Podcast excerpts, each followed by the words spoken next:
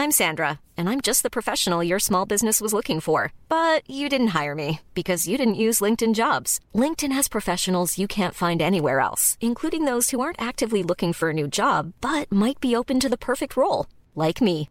In a given month, over 70% of LinkedIn users don't visit other leading job sites. So if you're not looking on LinkedIn, you'll miss out on great candidates like Sandra. Start hiring professionals like a professional. Post your free job on linkedin.com/spoken today.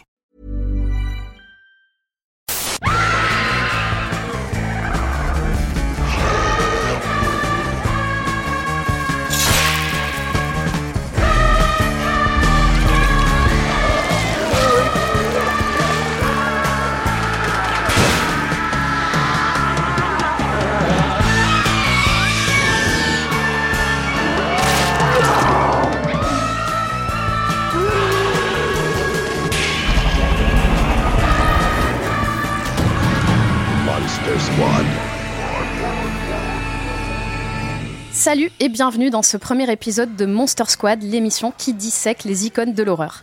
Ça fait littéralement des années qu'on parle d'une émission sur Freddy Krueger avec Julien Dupuis et ça y est, on y est enfin. Pendant cette saison de Monster Squad, on va s'attaquer à des monstres, à des boogeymen, à des créatures, à des sagas, mais aussi aux personnes qui sont derrière nos films d'horreur préférés. Aujourd'hui, direction Springwood, on va parler de Freddy Krueger et de la saga Les Griffes de la Nuit. Et pour disséquer cette créature de rêve, j'ai avec moi deux autres créatures de rêve. Julien Dupuis. Bonjour Julien. Bonjour Marie. Alors Julien, bon, je pense que tout le monde te connaît, bah, évidemment, de Capture Mag, euh, des docus euh, que tu réalises. le monde me et- connaît. Tout le monde te connaît. Mm. Julien, pour ceux qui n'ont pas l'image, je vous conseille de- d'aller sur YouTube parce que Julien n'est pas venu tout Mais c'est seul. pour les motiver, ne dis pas. Il est venu avec un accessoire incroyable N'est-ce pas? D'époque. et il me voit en 3D du coup. Voilà, magnifique. exactement. C'est très impressionnant. Et j'ai aussi avec moi Elodie Denis. Salut Elodie. Salut. Donc toi, euh, peut-être que les gens ne te connaissent pas, sauf s'ils sont venus aux séances paniques où ils ont pu te croiser euh, comme tu étais invité quelques fois. Mais tu écris aussi des romans, des nouvelles, tu écris dans New Noise et dans La Septième Obsession. C'est ça. Et je suis ravie de t'avoir avec moi pour cette émission. Avant d'entrer dans le vif du sujet, un petit mot sur notre sponsor. Monster Squad est soutenu par Shadows, la plateforme de streaming 100% cinéma de genre. Horreur, thriller, fantastique, vous pouvez retrouver près de 500 longs et courts métrages, des classiques, des films cultes, des pépites et des exclusivités. Vous pouvez aussi bénéficier d'un mois gratuit avec le code Monster Squad pour découvrir la sélection que Capture Mag vous a faite sur shadow.fr. Euh, tous les détails seront dans la description de l'émission. On vous a fait une cross list, on a poncé tout le catalogue, on a mis beaucoup, beaucoup, beaucoup de films, donc vous aurez de quoi regarder. Et, euh, et voilà, donc Alain vous mettra tout ça dans la description. J'en profite aussi pour remercier les tipeurs parce que pour pérenniser, pérenniser l'émission, on a besoin de vous. Euh, les sponsors ne sont qu'un complément euh, de votre soutien et c'est vous qui êtes les garants de notre indépendance. Donc pour nous soutenir, rendez-vous sur Tipeee, KissKissBankBank, Patreon, mot-clé Capture Mag. Donc en 1984, Wes Craven révolutionne le, slasher une première fois, avant Scream en 96, mais ce sera sûrement l'objet d'une autre émission. Sans moi. Ah, je- avec plaisir, sans toi. On a des candidats. Et, euh, et donc, euh, il révolutionne le slasher en introduisant l'élément fantastique avec un boogeyman d'un nouveau genre, Freddy Krueger. Donc, Freddy Krueger, je pense qu'on le connaît tous, même les gens qui sont pas spécialement fans d'horreur, puisque c'est, euh, bah, il est devenu en fait une icône de l'horreur au même titre que Michael Myers ou Jason Voorhees. Donc, pour ceux qui ne s'en rappelleraient pas, c'est ce boogeyman avec un pull miteux rouge et vert, avec un chapeau tout aussi miteux et, euh, surtout cette euh, main euh, gantée avec de longues griffes, de longues lames acérées. Mais du coup, première question pour mes deux invités, c'est quoi pour vous Freddy Krueger et comment vous l'avez rencontré? C'est moi qui commence, Elodie? Bah alors moi, euh, avant de voir les films, en fait, euh, j'ai découvert euh, Freddy Krueger vraiment en kiosque, c'est-à-dire dans la civilisation pré-internet, c'était souvent dans les kiosques. Enfin moi, en tout cas, je me tenais informé des, nouveaux courants, tout ça et tout dans les maisons de la presse, quoi. voilà, où je traînais, je feuilletais et tout. Et en gros, bah dans le au milieu des années 80, parce que moi je suis un vieux, t'avais d'un côté les magazines avec plein de, posters de, de Stallone avec les muscles huilés comme ça pour les pour les pour les jeunes gens là comme ça ils pouvaient l'afficher faire des pompes en le regardant. Et il y avait des plein de magazines en fait sur Freddy et c'est comme ça que je l'ai découvert je pense que le 3 devait sortir, devait être sorti en salle quoi à, cette époque-là, et j'avais été très marqué moi par l'image de ce gamin avec les veines coupées comme ça qui sortait, qui était transformé en, marionnette dedans. Voilà, et j'ai découvert Freddy avec le 4 moi que j'avais vu en, chez un copain qui avait Canal. et puis puis après ça s'est déroulé là. Et le premier que j'ai vu en salle par contre c'est le c'est le 6 c'est ça, ce, Freddy, euh, le Freddy en 3D, ça c'était vraiment une, une, expérience très très difficile. mais après bon voilà, j'ai vu rapidement. Mais, tu l'as vu en salle avec ses incroyables lunettes. J'ai vu en salle en 3D. Du coup, je me rappelle de, de, la 3D de, de, de ce Freddy là. Il y avait en fait, c'était marrant parce que il faisait c'est un relief qui faisait hyper mal au crâne. Moi, j'ai jamais eu trop mal au crâne avec le relief, mais alors là pour le coup, on avait tous une migraine épouvantable en sortant de la salle. Et le seul effet 3D qui fonctionnait, c'est quand elle, elle, passe en fait dans le monde en 3D, quand elle indique qu'il faut mettre les lunettes et tout, l'héroïne, elle, elle met son main, sa main en fait devant comme ça, et là ça marchait en fait. Là t'avais un vrai effet de jaillissement qui était sympa et tout, mais tout le reste j'ai aucun souvenir d'effet 3D qui m'est marqué alors que le, le, film tente ça quoi, voilà. Donc ça c'était vraiment, ça avait été vraiment une, une, très grosse déception, mais moi j'aimais déjà beaucoup euh, Freddy à, cette époque-là. Je pense que je les avais déjà tous vus et, et j'aimais Freddy pour euh, diverses raisons. Et, et toi, Elodie? Eh ben, moi, je suis née en même temps que Freddy, donc euh, je l'ai évidemment pas découvert au cinéma à sa sortie. Mais euh, je me souviens très bien, en fait, euh, quand j'avais 15-16 ans, ma famille a aménagé dans une petite ville de garnison qui était super glauque, qui ressemblait un petit peu à Springwood. C'était Mourmelon-le-Grand, tristement célèbre parce qu'il y a eu un serial killer, en fait. Et donc, c'était, il y avait rien à faire dans cette ville. Tu sentais dans l'ambiance que ça pesait ce qui s'était passé. En fait, pendant les années Freddy, il y a eu des morts, des morts entre 80 et 80 et tu n'avais rien à faire le week-end quand tu n'avais pas ton permis, ce qui était mon cas. Tu allais au vidéoclub avec les, derniers aussi euh, jeunes appelés qui faisaient leur service militaire et euh, tu allais chercher euh, des films. Et quand j'ai vu Freddy, il y a eu un phénomène d'écho parce que non seulement j'étais dans cette petite ville où tous les matins je prenais le car, je, je luttais contre le sommeil quand j'allais en cours et les week-ends je me faisais chier. Et, euh, et, en fait, euh, tu avais, euh, cette ville glauque dans laquelle il y avait eu des morts, Springwood. Et tu as cet effet que dans Freddy, quand les jeunes meurent, c'est la double peine parce que en plus c'est vu comme des suicides, comme un meurtre. Tu vois, Tina et Rod, ils partent en prison à cause de ça. et ça titille ce sens de l'injustice quand tu es jeune et que tu regardes ça. Euh, et, et, ça correspondait à la réalité où à Mourmelon, en fait, les, les, appelés, ils étaient vus comme des déserteurs et ça, ça a mis du temps à être identifié comme des meurtres. Donc, tu avais, en fait, ce qui est marrant avec Freddy, je trouve que c'est pour un slasher, tu avais un effet de réalisme quelque part dans ma vie et en même temps tu as cet effet d'onirisme, de séquence pas possible. Où, et ça, je pense que c'est lié aussi au fait que Wes Craven a une formation de psychologue et qu'il a été prof à la fac. Donc, même si quand il fait Freddy, il a 45 ans, je pense qu'il connaît bien les jeunes et il y, a, il y avait un, espèce de, une espèce de vérité pour moi dans Freddy en fait. C'était déjà méta euh, avant l'heure. Et c'est ça. Il y, a un truc aussi, tu parlais des vidéoclubs, moi je me rappelle aussi que Freddy c'était là une des stars des vidéoclubs, c'est-à-dire que les affiches de Melky, parce que nous on n'avait pas les, très belles affiches de Matthew Peak euh, américaines qui sont superbes, quoi. On avait les affiches de Melkis qui sont superbes d'un autre genre. C'est beaucoup plus bourrin, c'est voilà.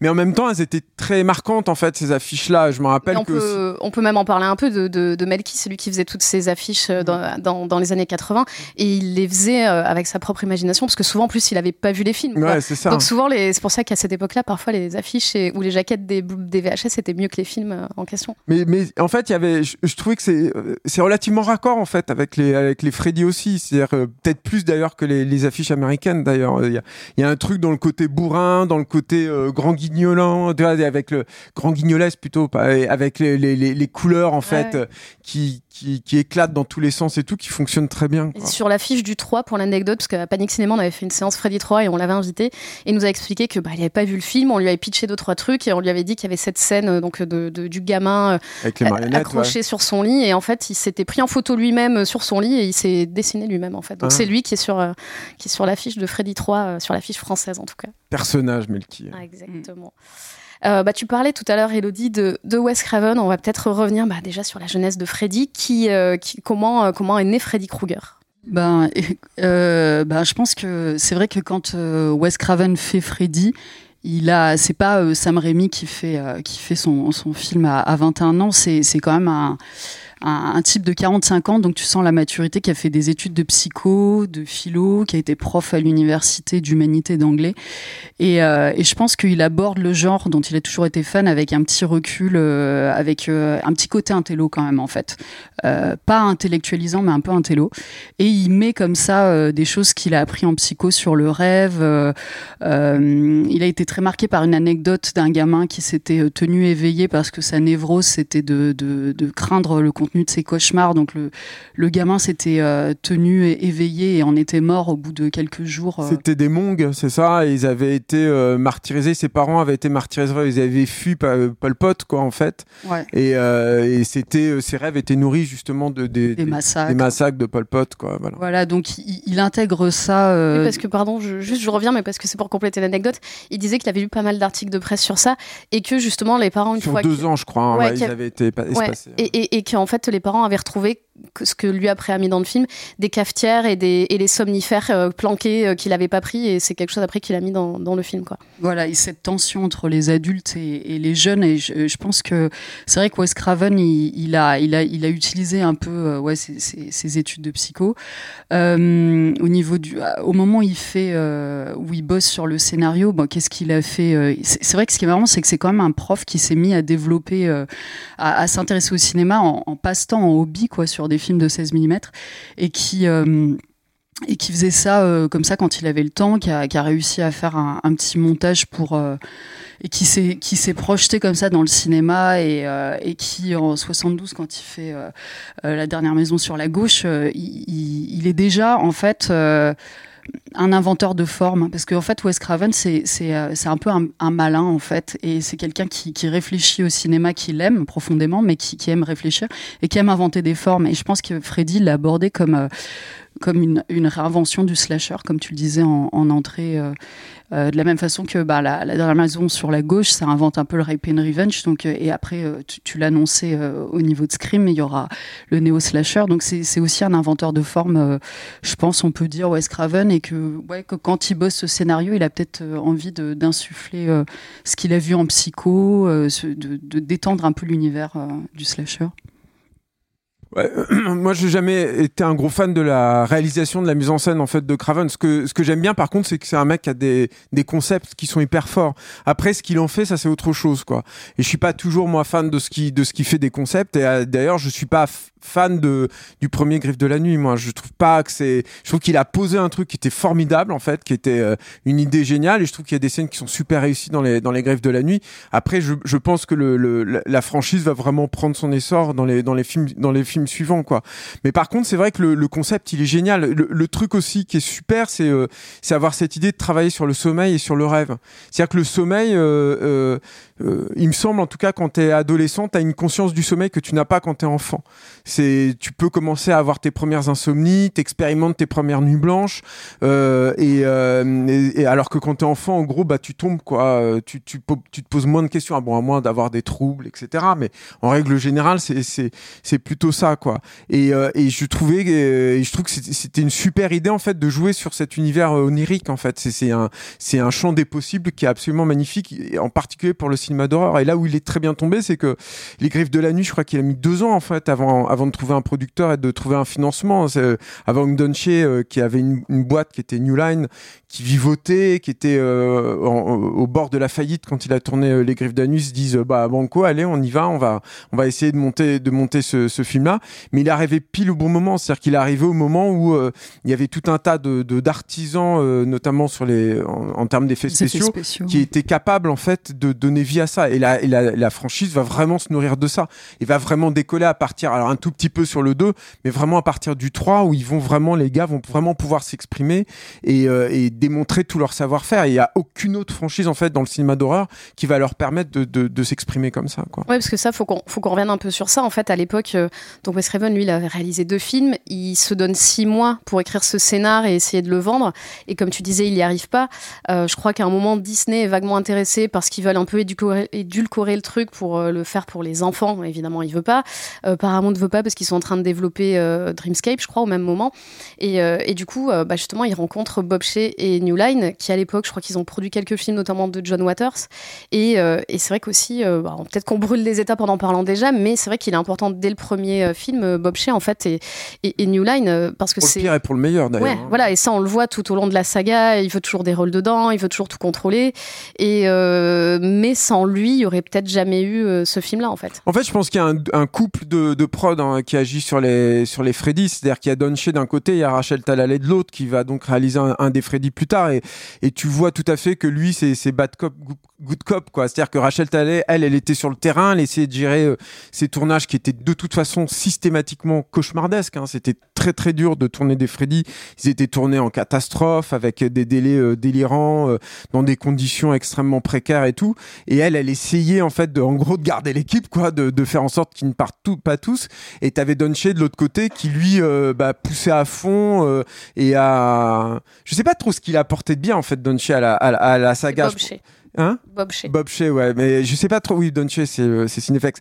Je sais, je sais pas trop ce qu'il a apporté de bien en fait à la saga euh, Bob Shea. C'est-à-dire qu'il a eu la vision. Il a, il a greenlighté, c'est Il a, il l'a greenlighté, puis je pense qu'il a vu le potentiel du personnage aussi. Et ça, c'est hyper important. C'est marrant parce que c'est vrai que tu parlais de Dreamscape qui pourrait être euh, sur le même truc, mais en fait, le, le- la grosse différence, c'est qu'il y a Freddy et que Freddy, euh, et là, je pense que le talent pour le coup de Wes Craven, c'est là où, au niveau du concept, il est hyper fort. C'est c'est avoir cette idée d'avoir un personnage qui est à la fois emblématique, qui euh, qui peut euh, cristalliser plein de trucs. Super de Freddy, par exemple, c'est qu'il est plutôt flué. Ça, moi, j'ai toujours adoré en fait c'est- cette idée-là. C'est vrai qu'on a un peu brûlé les étapes parce qu'on voulait parler un peu du personnage, on a très vite, parce qu'on sait qu'on n'a pas beaucoup de temps pour tout dire d'un Ouais. coup. Mais c'est vrai qu'on n'a pas sont- beaucoup parlé du personnage. Ouais. C'est vrai qu'il a, en fait, il est très différent euh, des boogeymen euh, qu'on connaît, euh, comme Jason Voorhees et Michael Myers. C'est pas une sont, force euh, brute. voilà. C'est ça qui est super de Freddy, c'est que c'est un mec flué, c'est une, c'est une crevette quoi en gros. Euh, Enfin moi je l'ai toujours appréhendé comme ça quoi. Et parfois d'ailleurs il s'amuse à devenir musclé ou des, ou des choses comme ça. Mais il est, il est plutôt flué, euh, il est euh, grandiloquent puisque t'as euh, Robert Englund qui cabotine de ouf dans, sous le maquillage quoi, qui a un truc presque de, de slapstick. Je pourrais aller, je vais peut-être pas me lancer là-dedans, mais Oui, tout- a- mais tout au long de la saga, il y a une évolution vers le, vers le mais slapstick. clairement, enfin lui il joue clairement de de- d'un truc, c'est presque du cinéma muet. Et c'est marrant parce que dans le premier, je, je crois que c'est la scène avec Nina, non, c'est ça, où il dit, il, il apparaît derrière un arbre en fait. Euh, euh, Freddy, Tina. un- Tina, ouais. Tina, ouais, c'est ça. Et c'est un arbre tout mince en fait. Il apparaît derrière. Ça, c'est un truc que tu voyais chez les Buster Keaton, chez les Laurel Hardy, tous ces trucs là en fait. Et, euh, et lui, il joue beaucoup de ça en fait. Et puis il a une pantomime qui est hyper intéressante. C'est-à-dire, il a ce truc où il est un peu, euh, il a, Un peu le western, euh, oui. Ouais, il est un peu, mais tu sais, il est un peu désarticulé. Enfin, il est, il est Ouais. asymétrique quelque part dans la Ouais. silhouette Ouais, du personnage parce que le gant était très lourd à, à- à porter, mais il l'a assumé en fait. Ça, et ça, ça Ouais. fonctionne super Oui, parce que bien, par lui-même, exemple. c'est ce que tu disais, le côté cold, c'est le- l'acteur Robert Englund disait qu'il voyait ça un peu comme un, ouais, un cowboy qui avait son, Mmh. son truc prêt à dégainer, ouais. dégainer. et- Mais moi j'aime surtout le côté en fait qui soit un peu lourd d'un côté en fait et qui, Ouais. qui puisse courir et tout et où tu te dises effectivement euh, Jason en fait tu le vois euh, parce que il faut quand même l'éléphant dans la pièce c'est ça c'est que t'avais à l'époque aussi alors ça pour le coup vous êtes trop, trop jeune je pense mais t'étais pro Schwarzy et Freddy ou t'étais pro Stallone et, euh, et Jason en fait en gros c'était ça chez les, chez les gens de ma, ma, ma génération mais Jason c'était euh, le côté plus réaliste plus cru on va dire euh, plus euh, viande crue bah si c'était quand même ça oui, mais enfin, Alors il va que- quand même dans l'espace. alors que ouais non mais ça c'est à la toute fin c'était Ouais. déjà Ah ouais, beaucoup plus tard alors que Freddy c'était c'était du gros du merveilleux horrifique quoi c'est ça et et Schwarzy euh, dès, dès le début même avant Total Recall bah, c'était Terminator c'était euh, euh, Man euh, Running Man pardon je suis fatigué ce soir c'était Running Man c'était voilà il y avait déjà euh, Conan le barbare évidemment donc il y avait déjà et le Destructeur donc il y avait déjà un truc où il y avait une dimension euh, Des mesures. voilà, c'est ça, presque comic book, etc. Quoi. Et ces deux univers euh, fonctionnaient aussi de pair. C'est aussi des trucs très des années 80. C'est pour ça que je le remets un peu dans le contexte. Je me permets Oh, je je t'en prie, je t'en cette prie. petite, euh, cette, euh, cette petite euh, aparté. Et, et l'autre idée, je trouve géniale aussi dans le concept de Freddy, c'est l'idée de lui foutre ce chapeau et de lui mettre aussi ce, ce pull. Qui était jaune, je crois, et rouge à la base, en fait, dans ce qu'il voulait Wes Craven, avant qu'il réalise que le, ces deux couleurs-là, c'était celles qui étaient les plus antinomiques. C'est ça, qui, ça, qui, provoque un. un, un sont les moins agréables à l'œil. Les moins agréables à l'œil, ouais. Et, et en fait, l'idée qui est super, et ça, pour le coup, c'est une idée de cinéma, je trouve, c'était de se dire, voilà, on va, on va lui donner des marques graphiques qui sont extrêmement fortes, qui vont au-delà du masque de, de Michael Myers, au-delà du simple masque aussi de Jason Voorhees. Ils n'ont pas vraiment de costume, ces personnages-là. Ils ont juste un, un, bleu de travail, on va dire comme ça, comme ça. Parce que euh, Freddy est une créature euh, polymorphe qui se métamorphose tout le temps. Et du coup, tu peux reprendre ces schémas qui sont hyper euh, faciles à identifier visuellement. Et tu te dis, ah oui, c'est Freddy, mais c'est Freddy en serpent, c'est Freddy... Freddy en voiture. Freddy en voiture, voilà, mais tu t'en fous en fait, tu, tu, tu, déclines le truc et ça c'est ça marche, ça fonctionne hyper bien et je pense aussi que c'est un truc qui vient du cartoon, qui est l'autre grande influence aussi de Freddy, je pense. De Freddy, ouais. Et, peut-être qu'on peut revenir aussi bah, un peu sur la mythologie du personnage parce qu'on a parlé du rêve, mais euh, peut-être qu'on peut revenir sur le fonctionnement de, de Freddy, comment il s'attaque à ses victimes.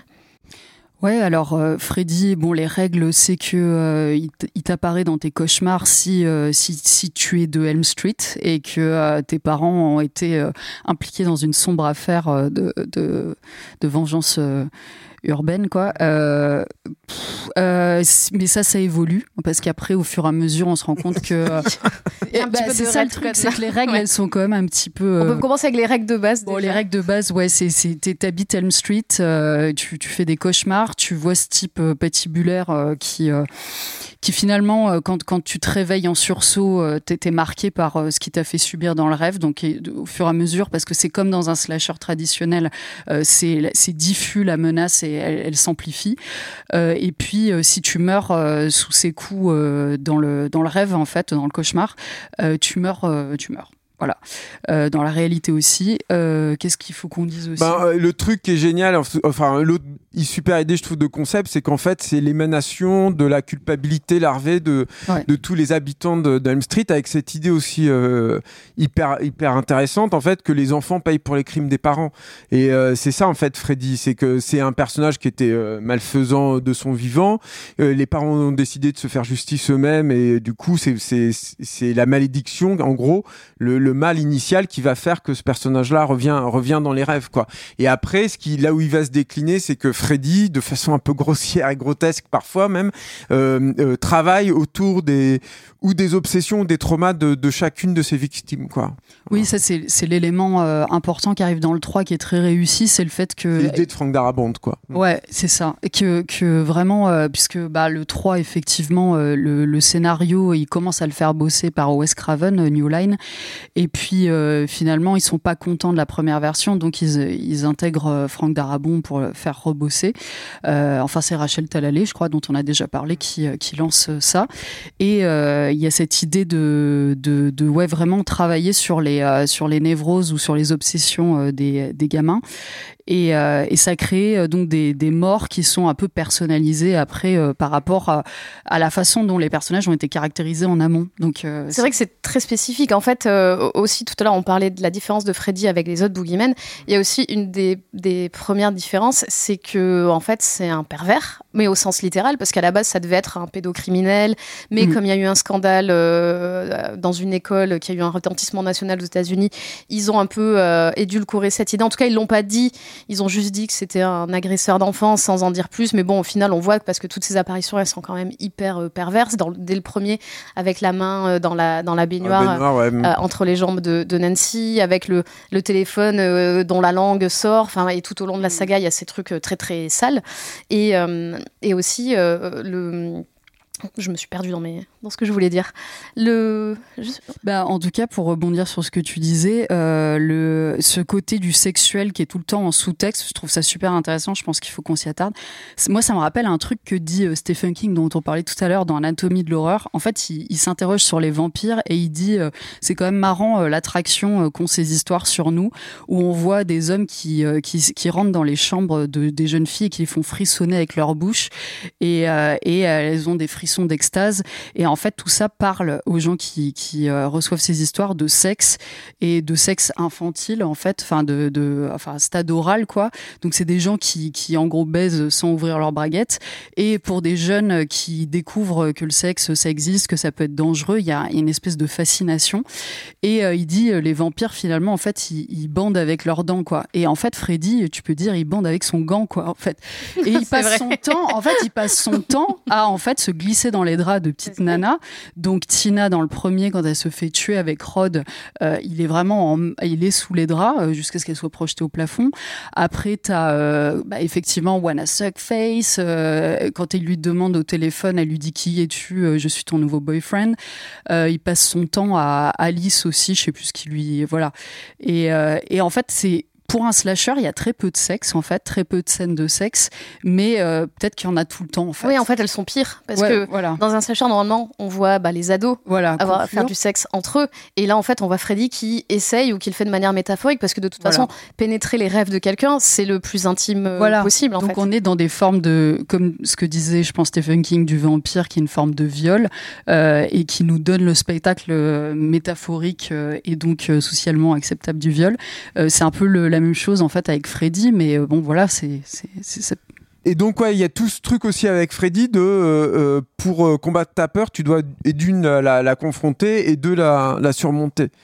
Ce qui ce que tu peux voir euh, dans dans d'autres slashers de temps en temps et tout mais pas de façon aussi euh, on va dire littérale et encore une fois un peu grossière il y a hein, presque un, truc initiatique, en fait. il y a un coming of age euh, littéral quoi. Mmh, c'est ça. Mais il y a aussi le côté on n'en a pas vraiment parlé mais Wes Craven il voulait vraiment en faire un personnage mythologique en fait. Ça appelle ben il y a déjà tout même tout au long de la saga il y a quand même une une représentation chrétienne qui est quand même très forte enfin dès la chanson je rattrape ton crucifix je sais plus comment c'est en français mais mais, voilà, il y a, euh, euh, ça fait aussi un peu appel au, mythe euh, bah, du. Après ça, c'est assez, c'est assez soft, non, quand même. Ouais, mais lui, lui il le voyait, lui, il le voyait vraiment comme ça, en fait, personnage un peu. Dès que tu nais et que t'es marqué par une photo originale, je pense que. Mmh. le côté un peu minotaure où on envoie en sacrifice des jeunes gens à une créature mi-humaine, mi-bon taureau et la mi-grand brûlé. Il y, a surtout l'idée du gant, en fait, c'est-à-dire que la main, c'est le, le propre de l'homme, en fait. Il y a, ça aussi qui que je trouve assez. Enfin, je trouve que ça. Je pense que c'est une des raisons pour lesquelles le personnage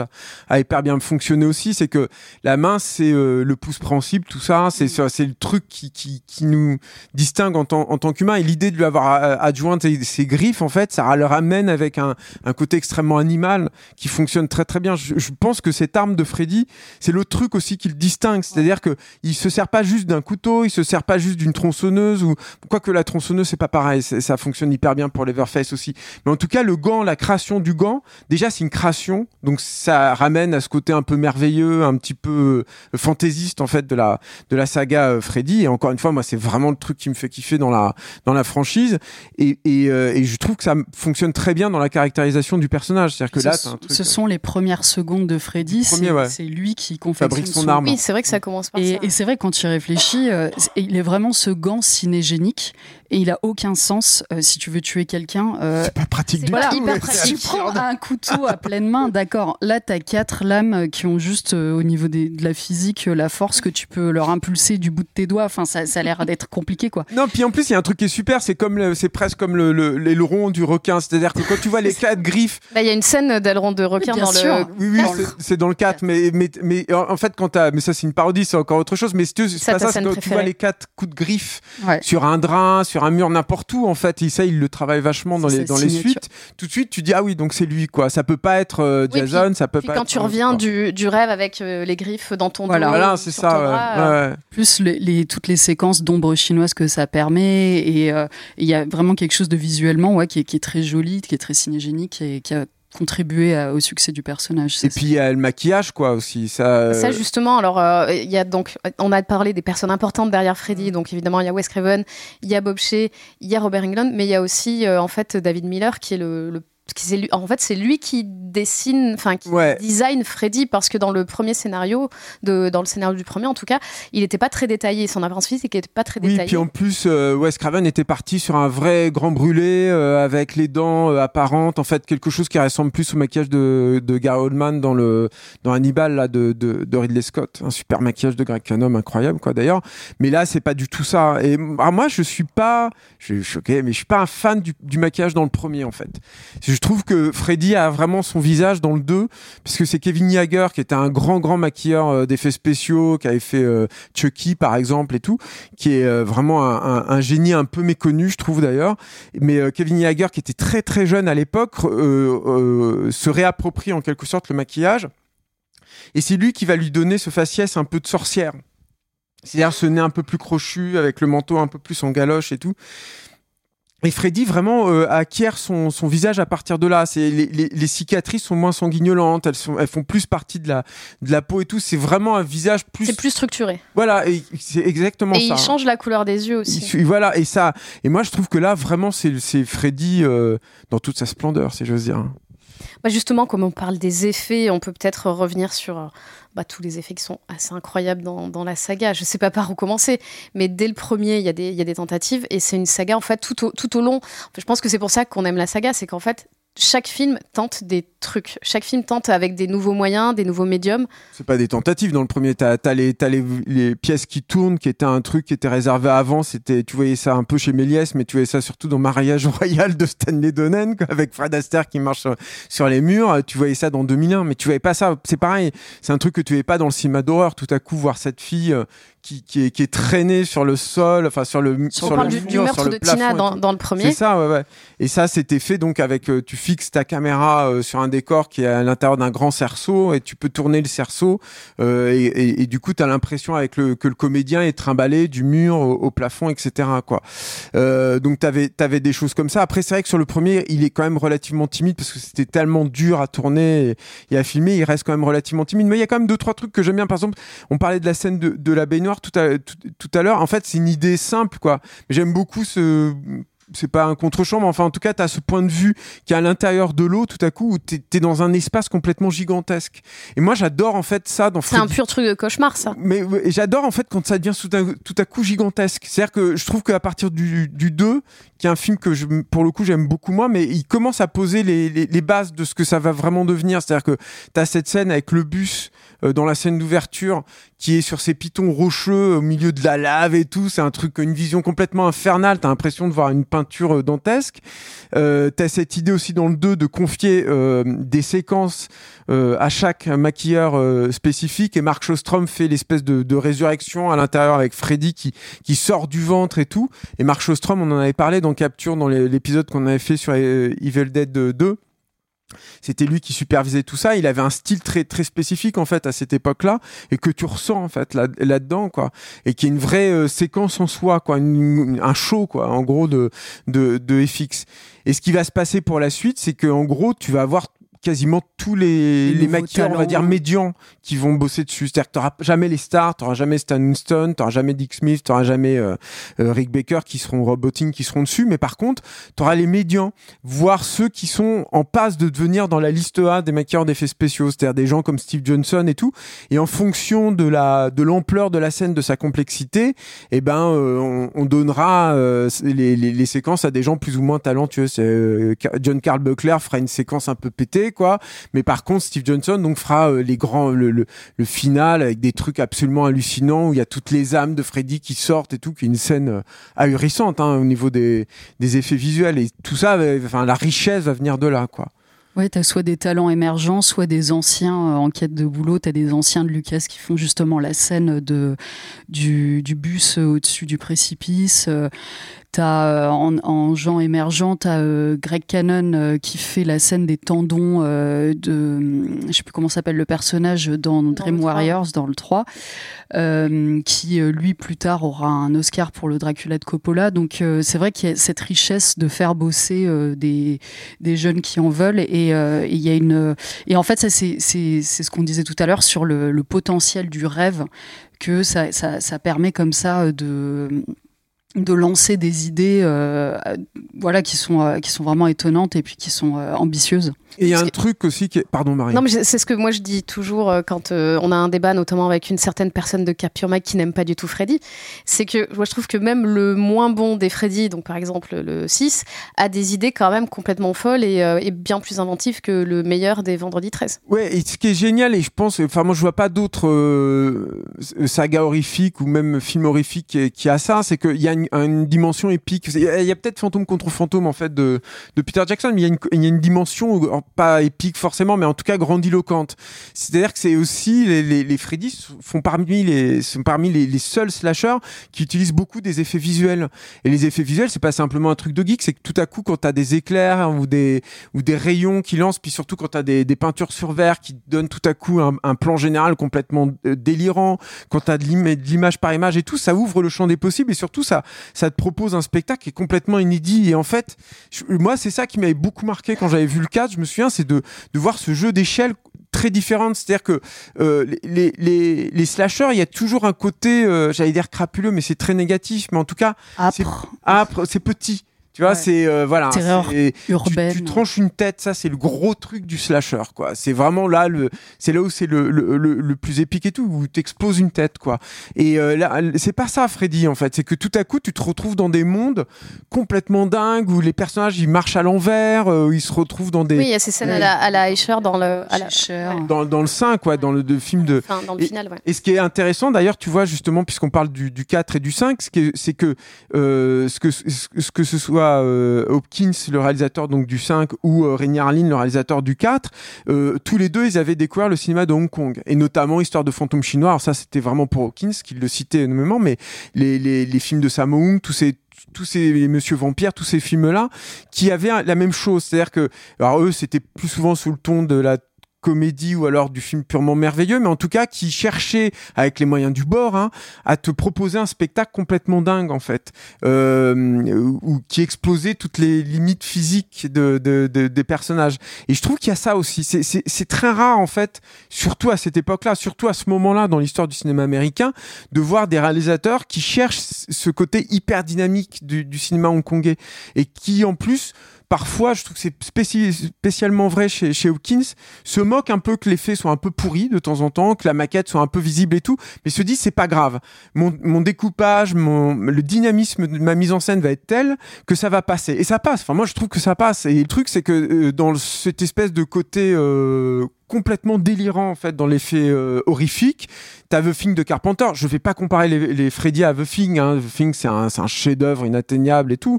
Mais euh, le fait est que t'as pas d'autres films en fait qui proposent ça, qui me proposent ces visions là en fait. Et, euh, et ça c'est vraiment c'est vraiment hyper hyper réjouissant. En ce qui me concerne, toute la mythologie, le côté symbolique et tout, c'est cool. Hein. Je, je ne le nie pas. Mais ce que j'aime vraiment dans les Freddy, c'est ça.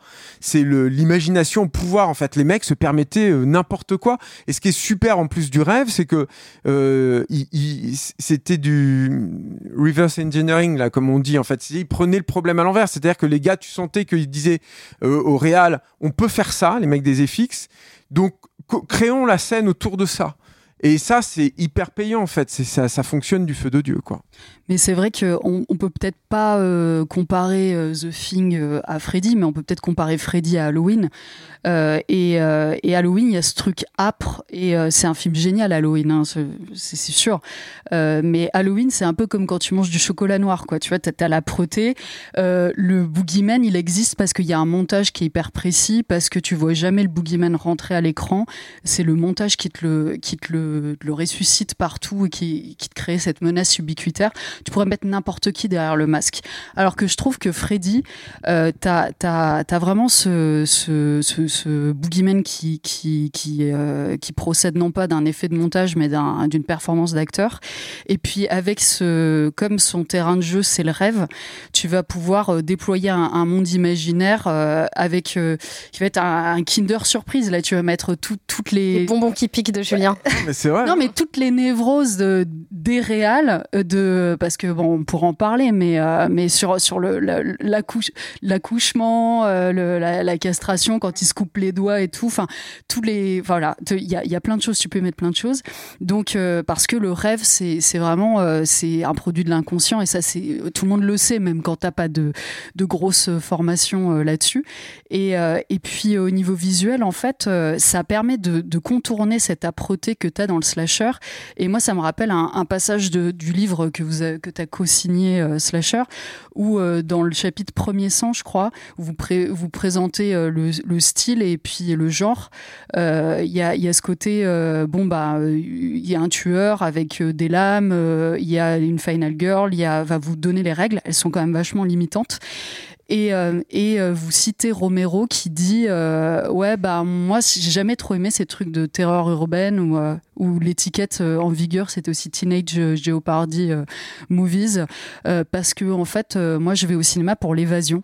Et je trouve qu'en fait Freddy il te donne du slasher mais donc il satisfait vraiment au code hein, mais il te donne aussi de l'évasion en fait. Il y a un film dans le film il y a, la surprise du Kinder il y a un truc aussi je pense c'est que qui, qui est pas à, oublier à, omettre et je pense que chez pour le coup il, y est pour quelque chose, c'est que euh, Freddy c'est aussi euh, contemporain du clip euh, triomphal et triomphant plutôt, ouais. ouais. et complètement. Et je pense qu'il y a de ça aussi, c'est-à-dire que il y a aussi ce plaisir-là. Enfin moi en tout cas c'est un vrai plaisir. Peut-être péril, je m'en fous, quoi, mais c'est un plaisir, quoi. C'est ce plaisir du plan qui tabasse il y a ça aussi dans Freddy beaucoup. À partir du 3, en tout cas, ça c'est clair et net, quoi.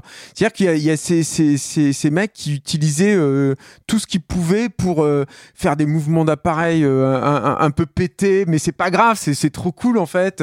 être hyper dynamique, filtrer à mort l'image, les intérieurs extrêmement fumés avec des, des, des, des, des zones de lumière très fortes et, et très tranchées.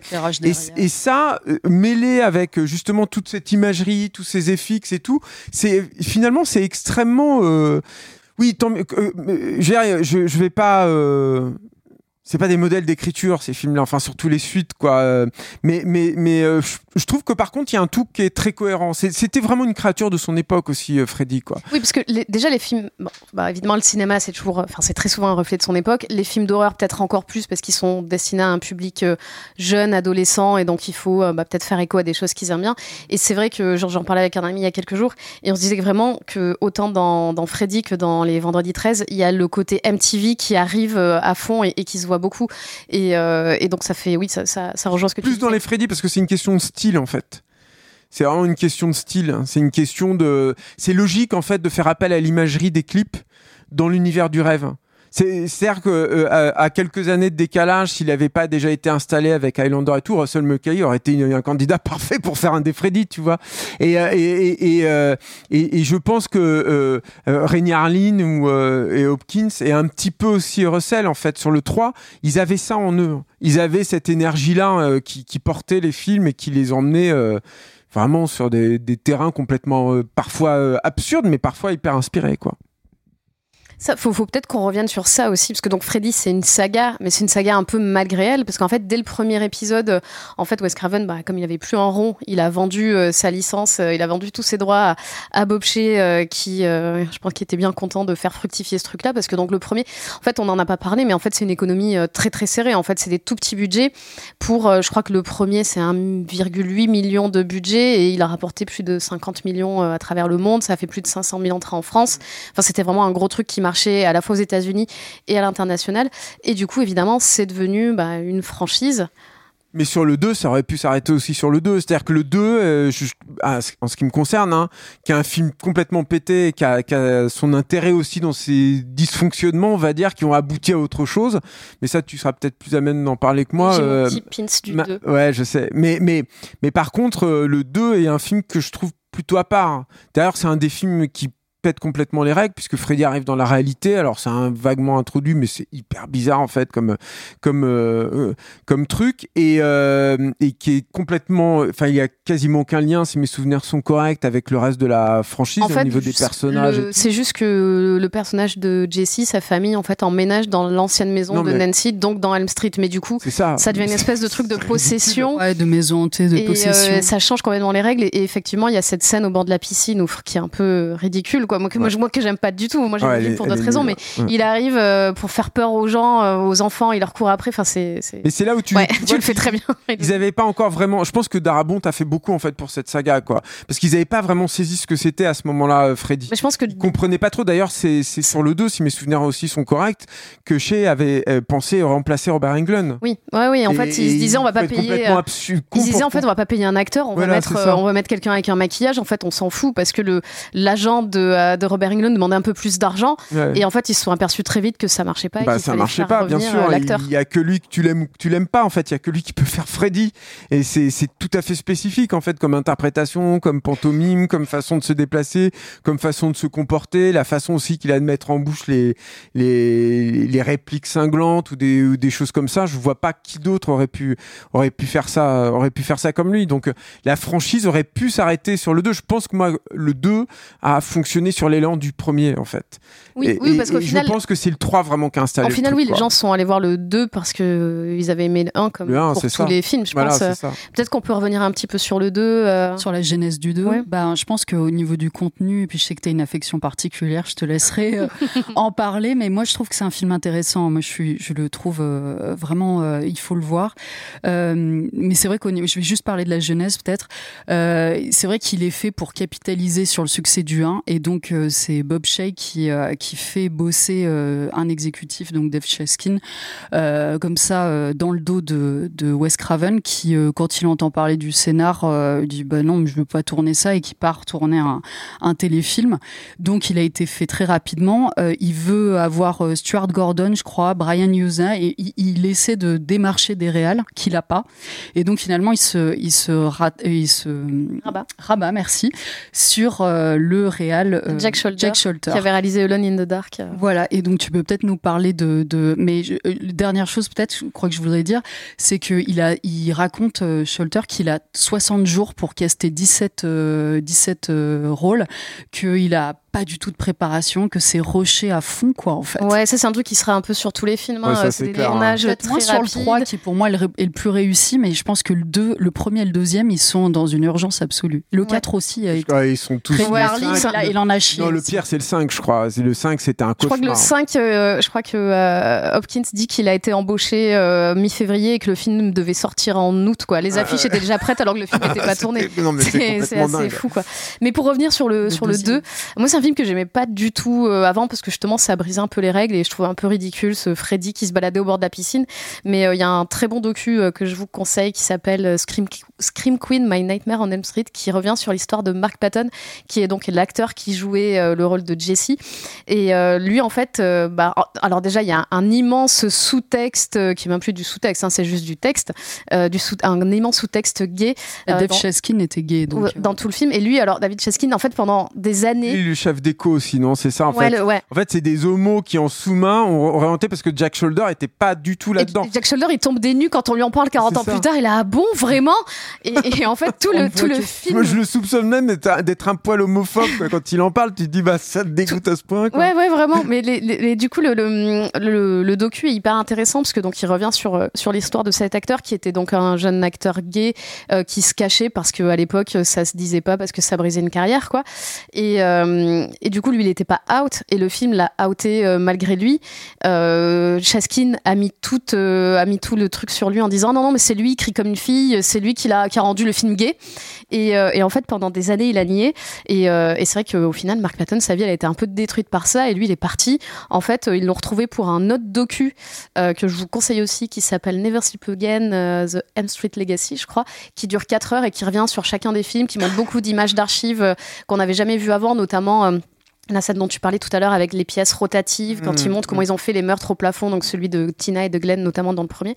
Et c'est un Et, euh, doc où tu t'ennuies pas parce qu'il y a tellement à explorer, il y a tellement. tellement d'intervenants, il y a tout, Ouais. il y a vraiment Et du, même ça si va t'aimes du pas les Freddy, figurant au trouve réel. t'en apprends énormément Ouais. sur la fabrication En fait, du c'est ça. un film, c'est un, un docu qui plaît même aux gens qui juste s'intéressent à comment on fait du cinéma. Comment on fait du cinéma, le cinéma indépendant, enfin ce cinéma indépendant américain là et le cinéma d'horreur dans les années 80. Enfin, il y a plein de trucs qui sont brassés dans ce doc. C'est vrai que c'est pas du- mal. donc du du coup, je reviens sur le sur le 2 et sur ce docu sur le sûr. 2. Et donc euh, donc Mark Patton avait complètement disparu. Ils l'ont retrouvé pour ce premier documentaire là, je crois qu'il est sorti en 2010. En fait, il était parti au Mexique, il vivait je crois avec son mari, ils avaient ouvert une galerie d'art et voilà, c'était complètement fini, euh, il était plus du tout dans ça et euh, il est revenu euh, pour ce docu. Du coup, maintenant, il fait des conventions euh, avec le cast, avec avec Jack Shoulder et il signe des trucs et moi ce que j'ignorais complètement, c'était que le film était aussi devenu un avatar de la communauté gay, un peu comme le Rocky Horror Picture Show ou des films comme ça. Je savais pas du tout. Et euh, Um, et en fait, euh, bah, du coup, maintenant, il est devenu un peu euh, bah, militant et, il porte le film et il porte tout un discours. Et, euh, et ce docu aussi est hyper intéressant parce qu'il montre évidemment ce que c'était que d'être un jeune gay dans les années 80. Il parle bah, évidemment du sida, de ses amis, de son compagnon qui sont décédés. Et, et en fait, on voit tout ce truc-là. c'est vrai qu'il a une vie, une trajectoire un peu, un peu tragique, quoi. Et, le film montre ça. Et donc, à la fin, il y a sa pseudo-réconciliation avec David Cheskin qui est vraiment, oui, bon, si tu veux. Vraiment, le mec met de la mauvaise foi jusque- jusqu'à la fin. Ça n'en fait pas un bon film, moi, à mes yeux. hein. ça, non, mais, non. Mais, mais par contre, c'est vrai que ça, le moi, sous-texte, c'est marrant, mais c'était, c'est tellement évident. Mais en même en fait, temps, moi, quoi. moi, je trouve que Même le- la séquence dont je parlais de Mark Shostrom, où il y a Freddy qui sort Elle du corps du mec. C'est super. T'as, t'as l'impression, enfin, je veux dire, c'est, c'est, c'est comme un viol homo, quoi. Enfin, c'est, en fait- dans Cruising de, de mais- En, en fait, il y a vraiment des, des, des scènes, enfin, euh, je sais pas, euh, tout le monde dit qu'ils peuvent, qu'ils s'en sont pas rendus compte sur le moment. Il y a- quand même, voilà. On plaque le cul du, euh, du prof de sport. Il y a un barguet. Bob Shea joue d'ailleurs, je crois, le, le serveur du, Ouais, ça, du- très du drôle, barguet, ouais. Parce que je crois qu'il voulait jouer un rôle de prof ou je sais pas quoi. Et ils l'ont mis euh, dans le, dans le barguet. Donc ils sont tous euh, en cuir moustache, quoi. Euh, Mais y je a- pense que Shoulder s'en est pas rendu compte. Déjà, bon, dans les années 80, euh, les images crypto-gays, on va dire, il y en avait quand même. Il y a quand même des tout, dialogues, tu vois, quand, euh, quand Jessie va voir son pote et qui lui dit Ah, elle a essayé de m'embrasser, et lui dit Et toi, tu veux dormir, Dormir avec, avec moi Et euh, il y a quelque chose qui essaie d'entrer à l'intérieur de moi. Enfin, il y a Ouais, tout- ouais. tous C'est ces- trucs euh, ouais, qui est assez fou. Même un, un carré amoureux parce qu'il y a Freddy au milieu, quoi. Enfin, et- Mais je trouve que c'est pas quand même un vrai Freddy. C'est-à-dire qu'il y a quand même un truc dans le film. Il, y, a, il y, a, il y a Kevin Yeager qui refait le visage. Ça, c'est- pour moi, c'est un marqueur euh, important. Il y a, euh, il y a, il y a la fin euh, dans cette espèce d'usine abandonnée avec déjà un plan assez, enfin un décor assez grandiose Ouais. que tu vois pas trop. Et ça, ça commence déjà à poser quelques petites choses en fait de, de la saga Freddy. Puis il y a des petits monstres qui sont affreux là. C'est vraiment des trucs de tout pourri. C'est Eric Lazzarini qui les avait fait alors que je crois qu'il bossait sur Aliens le retour. De- le jour, il bossait sur Aliens le retour chez Winston, et puis la nuit, il faisait les bestioles, donc il était quelle crevé. vie Il, incroyable. il faisait des trucs de, donc il en avait rien à foutre, quoi, le mec. Il faisait des trucs tout pourris et tout, quoi.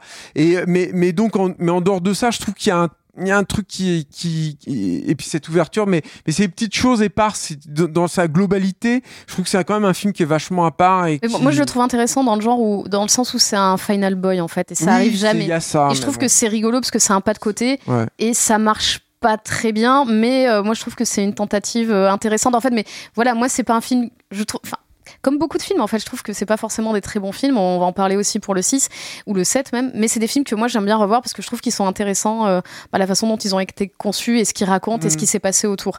Mais c'est pour ça que je le conseille en diptyque un plaisir avec le. périphérique Voilà, film. mais je le conseille en diptyque avec le documentaire parce que moi Mm. je l'ai apprécié une fois que j'ai vu le documentaire et que j'en ai appris plus sur le film. Donc voilà, je pense que c'est c'est plus intéressant euh, d'avoir euh, ces clés-là pour le, pour le décrypter. Et c'est vrai qu'on peut presque le sauter si par contre on n'a on pas envie et passer au 3 qui euh, pour le coup commence la saga en fait. Qui a un vrai truc comic book aussi. euh. Ouais. Je trouve c'est c'est un vrai truc de serial. C'est c'est ça qui est génial dans ce que Darabont et, et, et Russell ils ont fait. C'est euh, il y, a il y a je pense que l'état d'esprit d'un film est hyper important. Et, euh, et, et ce, ce film a le cœur au bon endroit. C'est-à-dire qu'il a l'état d'esprit au bon endroit. C'est exactement adapté à ce qu'il faut sur sur Freddy. Alors c'est pareil, il y a des trucs un peu pétés. Moi j'ai jamais aimé par exemple cet ado qui est fan de jeux de rôle là, et qui se retrouve en grand sorcier. Ah, moi là. je l'adore parce que c'est le sosie de moustache. Stephen King. Ah, ouais, ah oui, c'est Ouais. ça. qui- mais moi, je trouve que la séquence n'est pas très réussie et tout. Mais par contre, en fait, il y a, il y, a, il y a tout là-dedans. C'est-à-dire que le, le, le groupe d'ados euh, avec des personnalités hyper gros- grossières et tout, mais ça fait rien du Ils sont hyper attachants. je Ils trouve. sont Ouais, hyper attachants déjà. C'est c'est vrai que ça, ça fonctionne d'office, quoi. Et puis, euh, du coup, tu comprends tout de suite en fait quel va être leur trauma. C'est pas très fin et tout, mais ça fait rien. T'as les codes du jeu et ça, qui et ça sont donne là. des super scènes. Oui, voilà. Et de toute façon, ça devient un jeu. C'est-à-dire que tu te dis, ah oui, alors lui, ce qui le caractérise, c'est ça. Lui, ce qui, elle, ce qui la caractérise, c'est ça. Donc, comment Freddy va les désinguer en Ouais, c'est de des ça, quoi. pistolets de Chekhov. En C'est fait, ça, tout, exactement. Et tout est en place. C'est hyper euh, payant en fait. Du coup, Ouais. ça marche, ça marche super bien. Ça, c'est c'est c'est c'est très ludique. Et puis, je trouve que au niveau du que juste simplement du côté spectaculaire, en fait, là, ça fonctionne vraiment bien. C'est euh, Freddy qui se transforme en une espèce de gros serpent là, qui commence à les bouffer. Tout à coup, encore une fois, t'as as ce truc avec la image par image, que ce soit avec le squelette euh, à, à la fin, qui est euh, alors là, une l'hommage, citation euh, Choc des direct de, de, de, de, de- du septième voyage de Sinbad ou du, de Jason et les Argonautes, donc de, de Ray Harryhausen. Et c'est pareil, c'est hyper logique. C'est-à-dire qu'un un ado, surtout à, à cette époque-là, c'est un ado à cette époque-là, il a forcément vu les films de Harryhausen. Enfin, en tout cas, il y a des grandes chances. Et que tout à coup, enfant, et que en ado, il retrouve ça, mais dans un côté un peu plus horrifique. Enfin, moi, je l'ai vécu, ça, pour le coup. C'est hyper payant. Ça fonctionne du feu de Dieu, en fait. Il y a un- et, et je pense que ça, ça vient vraiment de Darabont et de, et de, de Russell, en fait. Ouais, C'est parce vraiment- que euh, Wes Craven avait commencé à écrire un scénario et en fait, ils n'ont pas gardé. euh, je crois qu'ils ont gardé seulement le retour de Nancy euh, dans son, son film. Au final, c'est lui qui l'a fait revenir à, à chaque pas fois. le meilleur truc d'ailleurs je trouve du film mais bon Mais après, ça fait un lien. C'est comme c'est ce que tu disais, Elodie. Quoi. Ça permet de le rattacher Oui, directement euh, au premier et, et ça, ça fait un lien. Et au final, à partir de là, il y a une mini saga en fait qui s'enclenche. Il y a une petite saga dans la saga Mm. puisqu'il y aura des personnages récurrents euh, dans le dans le du 3, dans le 4 et puis dans Mm. le 4, bon, ce sera pas toujours les mêmes actrices qui vont jouer puisque Mm. Patricia Arquette, qui est très bien dans celui-là, ne revient malheureusement pas et elle est remplacée par quelqu'un qui est un peu moins bien. est un peu moins bien ouais. Ouais. Mais, euh, mais voilà, il y a une mini saga qui se crée là. Et, euh, et moi, c'est ça, ça aussi que, que je trouve intéressant dans les Freddy. Et surtout à partir du 3, c'est que les personnages, en fait, ils sont attachants. Ils sont Mm. joués par des vrais ados. Et, pas euh, toujours attachant mais en tout cas mais dans le 3 oui ils sont dans, dans le 3, c'est dans le 3, clair. ils le sont, tu Ouais, vois. vraiment Et, clairement et en fait, t'as ce truc-là où moi j'ai de la peine quand ils meurent. Alors que Oui. en général, c'est souvent l'inverse. Dans, le, dans un slasher, t'es euh, presque Mais- content de voir un personnage mourir. alors moi j'ai une- un truc je pense que c'est un autre truc que j'aime dans les Freddy c'est que d'un côté j'ai de la peine ça me fait de la peine c'est cruel en plus certains en tout cas pour certains c'est vraiment cruel et tout Tragique.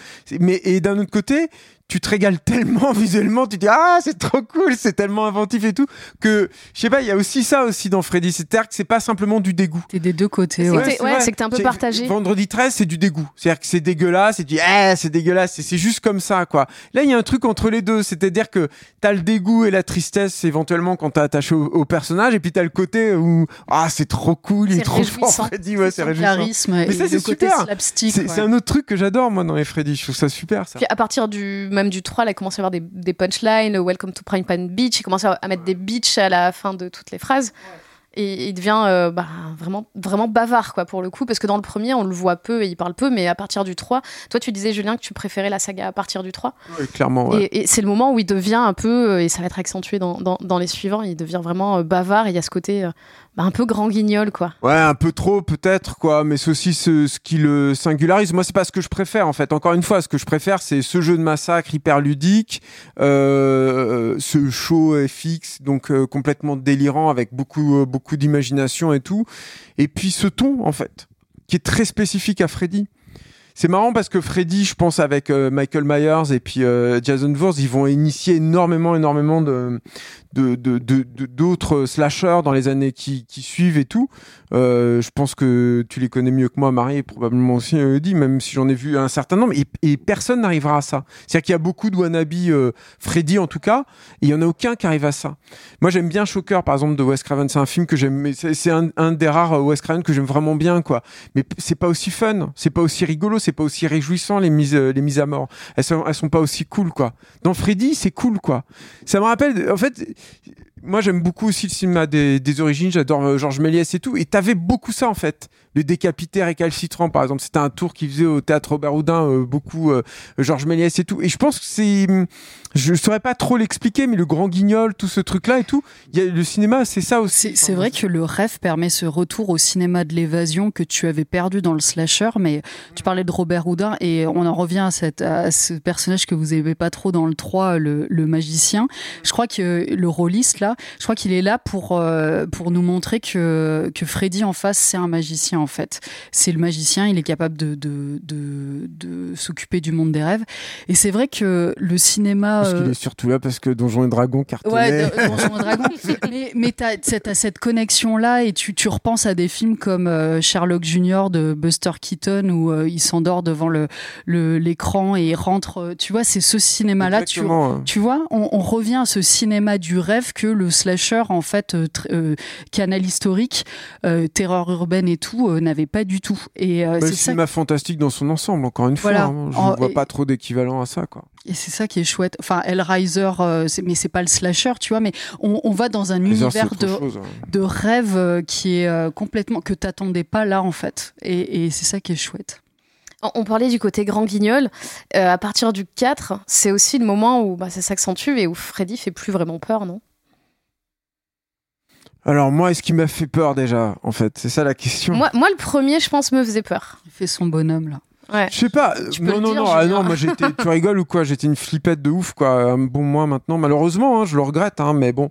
Je sais pas s'il m'a déjà fait beaucoup, beaucoup peur. En tout cas, le, truc, c'est que, encore une fois, moi, je, je, je- préfère ces, ces trois-là, quoi. Mais, mais c'est vrai que le, le, il va y avoir un côté systématique, notamment dans les punchlines, qui va être un peu, peut-être un peu trop, qui va être un peu lourd, quoi, quand même. Faut pas le nier, quoi. Mais, mais c'est le prix à payer pour avoir le reste, quoi. Et ça, c'est pas, c'est pas, c'est pas très grave. Après, je pense qu'effectivement, il faisait plus peur. C'est tu y allais pour te marrer, pour voir les, le, le, le, payoff, le vrai truc. Bah, tu vois, un film d'action pour voir les cascades et les explosions, bah là, c'était pour voir ces mises à mort qui étaient hyper, euh, hyper inventives. Et là, pour le coup, euh, les films te mentaient pas sur la marchandise, quoi. T'avais des trucs de dingue, quoi. C'est pour ça que ça marche. euh, en fait, les films, ils ont marché, je crois, jusqu'au quatrième. Ça a fait que augmenter, quoi. Et c'est quand même rare une saga, une saga qui arrive au, ca- au- qui pique à son quatrième, quoi. Je pense que ça atteint vraiment des sommets à partir du 3, quoi, surtout. Ouais, en le fait. 3 et le ça, 4. Je crois que le 3, 3 et il- le 4, c'est ceux qui marchent le 3, il mieux. a pété un score Ouais, de ouais. dingue. Le 4, il allait encore au- euh, au-dessus. Après, du 5, c'est que ça a commencé Ouais, à stagner, quoi. Ouais. Mais oui, oui, bah, bah, je pense, encore une fois, je pense que le 3, il a saisi le truc, en fait. C'est là où Freddy est devenu une star, quoi. Puis le 3 fait peur. Enfin, moi, ceux qui m'ont fait peur personnellement, c'est le premier et le troisième. Euh, le troisième, euh, la, la, La peine, ouais, surtout. Le- le- ouais, t'es en empathie, mais tu vois la scène où, euh, où le gamin commence à être manipulé par ses tendons Mm. et ce qui est bien en montage parallèle, c'est le, muet, enfin celui qui est aphasique et qui parlera dans le 4, euh, Joey, qui euh, essaie d'attirer l'attention. Et t'as des moments de tension comme ça où tu le vois aller euh, au standard, essayer de, de, de- de- d'alerter l'infirmière, elle comprend pas, il prend, le, il prend le plateau, puis après il passe contre les murs, il essaie de, réveiller tous les Dream Warriors là, euh, parce que le, pote est déjà en train de monter en haut de la corniche pour aller se, se suicider. Il y a des scènes du 3, je m'en souviens encore en fait, et, qui, qui, et où j'étais en tension. Et tu sais que l'inélu- l'inéluctable, j'arrive plus à parler, Mhm. va se produire, mais euh, en fait t'es mal quoi, parce que tu les aimes et Il y a un truc dans le 3 que j'aime beaucoup aussi, c'est que le monde de l'enfance est vachement bien retranscrit. Et Cette scène, en fait, de, de- du gamin, là, de- du marionnettiste, là, elle commence avec un, un truc en Claymotion, là, où il- Freddy, euh, il y a une marionnette Freddy, en fait, qui commence à arriver et tout.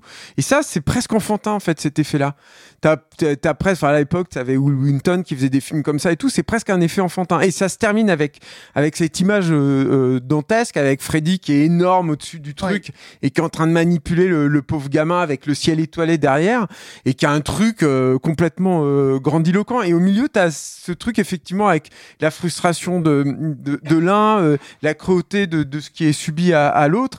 Et tout ça, en fait, encore une fois, c'est c'est quand même des sentiments qui sont assez contradictoires et qui fonctionnent hyper bien. J'aime beaucoup en fait le travail sur le, le monde de, de l'enfance en fait dans le 3 et ça pour le coup il y a que celui-là je trouve qu'il retrouve. C'est pareil avec la petite maison que fait Patricia Arquette, oui, le début. personnage en fait. Il y a un truc dans cette petite maison qu'elle a, cette maison de poupée qu'elle a qui tout à coup s'illumine et à l'intérieur elle se retrouve à l'intérieur, elle se projette et tout. C'est vachement qui est là et qui, est- mais, mais qui, qui fonctionne hyper bien en fait euh, là-dedans. Et je trouve que c'est un peu dommage qu'ils aient perdu ça dans les suivants. Où les suivants vraiment ils vont chez les, les ados qui sont plus euh, crapoteux et tout. On, va peut-être parler du, suivant, du coup, le quatrième, qui est réalisé par René Harlin. Alors, René Harlin, à l'époque, il est un peu fauché. Il... a fait juste prison, c'est ça? Ouais, et, en fait, apparemment, il venait tous les jours chez New Line pour, pour les harceler, leur demander du boulot, les supplier de, laisser réaliser, de le laisser réaliser Freddy. Apparemment, d'après les producteurs de chez New Line, il commençait à sentir pas très bon, il était mal coiffé. Et à un moment, un peu par pitié, ils lui ont dit ah, vas-y, fais, fais, ton film. quoi. Et, et toi, Julien, c'est un de ceux que tu préfères Ouais, ouais, clairement, je le trouve. Euh, enfin, je trouve. Euh, c'est ceux que je préfère, je sais pas, mais il y a certaines des scènes que je trouve les plus dingues ouais, dans, dans celui-là. Je le garde pour la fin, parce que ma scène il préférée. Veut, il veut pas nous révéler sa scène préférée. Non, mais j'en ai plein. Euh, mais bah, par exemple, tu vois, toute la scène de la pizza. Alors, évidemment, ce qui, ce qui reste, c'est cette pizza avec les meatballs qui sont en fait des mini-têtes que Freddy plante avec la, la avec sa griffe et qu'il ça c'est super et tout mais moi ce que j'adore c'est tout ce qui précède en fait c'est quand elle rentre dans le cinéma, euh, il y a tous ces gens qui mangent le popcorn, qui sont comme un, peu fantomatiques, comme des zombies. Euh, et, puis elle est attirée par l'écran tout à coup et tout. je, trouve c'est, c'est super en fait, c'est, c'est excellent quoi. C'est, c'est, une, c'est une espèce de scène en suspension comme ça qui t'amène et après elle arrive dans le, cette espèce de diner où elle se croise elle-même vieille et après seulement t'as Freddy qui arrive avec la pizza et tout. T'as un ensemble là d'une, d'une scène qui est, qui est vraiment, euh, qui est vraiment formidable presque un peu délicat c'est étonnant parce qu'il y a des scènes complètement pétées. La scène du kung-fu, elle est pétée, elle est merdique au possible, quoi, et tout. Mais en même temps, tu as cette scène-là qui est vraiment, euh, qui est vraiment étonnante et que j'aime beaucoup, moi, euh, dans, dans, dans, dans celui-là. Et là, euh, on parlait tout à l'heure de l'image MTV et vidéoclip. Alors là, ça y va à fond, quoi. Je veux dire, c'est pas oui, un clip d'Aerosmith, quoi. Ouais, ouais, et puis Rainy Harlin, il veut vraiment iconiser son personnage. Lui-même, il le dit, il disait qu'il voulait que Freddy soit la star et, oui, ça et c'est ce qu'il a réussi à faire, je pense. clairement. Bah, c'était déjà en germe dans le 3, mais là, vraiment, il il l'assume. Et puis, il a. Et puis il y a un côté débridé, c'est-à-dire que je sais pas comment il tenait, hein. moi c'est sur les tournages, s'il prenait des substances illicites et tout, mais en tout cas il y a un truc où t'as l'impression que les mecs ils, ils, ont pété un câble. Je parlais tout à l'heure du cinéma de Hong Kong, mais c'est pareil, c'est désinhibé au niveau de l'imagination. Pas tant au niveau de ce qu'ils font, mais au niveau de l'imagination. La scène de résurrection de Freddy dans celui-là, elle est complètement délirante, quoi, en fait. Avec ce chien qui vient, qui pisse du feu sur le, cadavre de, Freddy, Freddy qui se reconstitue avec le, truc à l'envers qui est hyper bien foutu en plus et tout. Et puis et puis il y a cette séquence dans la dans la décharge de voiture avec euh, qui se termine où t'es dans un décor encore une fois grand grandiose là. Euh, c'est presque une planète, non Si mes souvenirs sont ouais, ouais, C'est complètement dingue en fait. De, de cosmos enfermé dans ce truc. tu parlais des rapports d'échelle tout à l'heure, là on est en plein dedans. Ah ouais, c'est clair. Et c'est moi j'adore ça en fait. C'est super quoi. C'est hyper surprenant quoi. Ah ouais, non, mais je suis d'accord. Le, le 4 est d'une créativité vraiment euh, assez folle. Et, euh, et chapeau parce qu'il était aussi dans des conditions de tournage d'urgence absolue. Parce que je crois qu'ils ont filé le boulot à, à Arline quand, euh, quand, ils se sont rendus compte que c'était vraiment un, un, cadeau empoisonné, quoi. Et ils se sont dit, ouais, ce grand Finlandais là qui est, qui est assez costaud, il va tenir le coup, il sera capable de travailler de nuit et tout. Enfin, c'est ce que dit Rachel Talalé dans les bonus en disant, bon, bah, allez, vas-y, on, on le laisse faire. Ouais, ouais, c'était toujours des, des, tournages compliqués. Et bon, après, euh, au final, ça a marché parce que je crois que le film a rapporté 50 euh, millions. Euh, et, et, je crois que Rémi Harlin raconte qu'une semaine plus tard, Spielberg lui téléphonait. Enfin, que ça a lancé. Lui a, lui a proposé le, le, le Die Hard 2, parce, que, parce que voilà, je pense que les mecs savaient dans quelles conditions c'était fait. Et puis, voyant le résultat, c'est. Ouais. Mais c'est marrant que tu parles de Die Hard 2 parce que je pense que euh, c'était aussi comme ça qu'ils étaient castés ces mecs-là. C'était un peu, ils cherchaient. Euh, alors ils n'avaient pas le pif de Joel Silver, hein, c'est pas le, c'est pas la question, mais ils cherchaient euh, des mecs. C'est un truc qu'on a vraiment perdu d'ailleurs aujourd'hui. Ils cherchaient des mecs qui savaient faire des effets chocs avec la caméra. Je pense que par exemple Silver, c'est ça qui lui a plu dans chez McTiernan en fait, c'est que quand tu vois Nomad, c'est un film qui a plein plein d'effets chocs. Alors après, c'est très raffiné, c'est très machin. C'est moins le cas dans les Freddy, euh, avec toute l'affection que je porte pour les, pour les films. Mais il y a ça aussi, en fait, chez, chez ces, chez ces réals-là, en fait. Ils avaient, ils avaient ce sens de l'effet choc. Prison, c'est un tout petit film, mais de temps en temps, tu sens que le mec, il a cette capacité à, avoir, à, faire des effets chocs, à faire un travelling où tu dis, oh Et ça, c'était super aussi. C'est-à-dire que moi, ça me manque beaucoup, en fait. C'est-à-dire que je, je porte pas euh, ou euh, ou, bon, aussi Stephen Hopkins, pour le coup, je l'aime beaucoup plus, mais mais, en fait, c'est cette époque du cinéma où en fait, c'était la mise en scène qui était aussi dans l'argumentaire, dans l'armada du spectaculaire. C'est que tu dis, waouh, putain, ce plan, il est trop bien, quoi. Ce, cette, caméra qui tourne, ce plan de Stead, ce plan de Luma et tout, il est trop cool, quoi. ça, c'était chouette, quoi. Bah, Peut-être qu'on peut enchaîner avec le 5. Moi, il y a une scène que j'aime beaucoup, mais qui est quand même grand guignol, c'est le Bon Appétit Beach quand et elle est folle cette elle est incroyable en fait. Et encore je crois qu'ils l'ont un peu édulcoré parce que à cause de la MPAA ils avaient eu des problèmes de censure sur les précédents parce que c'était un peu gore et tout. Donc ils ont enlevé euh, notamment une scène où je crois qu'il lui ouvrait le ventre et il la nourrissait avec ses propres entrailles. Et, je crois qu'on les voit justement dans, le, dans, le, dans les bonus euh, ou, dans le, ou dans le documentaire de, de 4 heures. Et, c'est une scène assez folle, vraiment cette scène du repas où il, la gave jusqu'à ce qu'elle explose avec le maquillage euh, où elle raconte qu'elle passait la journée avec euh, cette espèce d'énorme bouche et que, que, pour manger elle devait prendre une paille et tout. Enfin, c'est assez incroyable comme scène quoi. Ouais, il y a ça et puis tu vois, on parlait tout à l'heure, mais tout le la mise en place en fait du truc, il y a cette il y a ce banquet en fait qui annonce la scène de, gavage, qui est filmée avec des, lentilles pas possibles, en fait, qui déforment toutes les perspectives, qui déforment les gueules des gens et tout. C'est du genre Marie Poirier quoi. Enfin, c'est c'est complètement fou, quoi, en fait, cette, cette séquence-là, quoi. Moi, le, le 5, je, pense c'est le plus pété au niveau du scénar.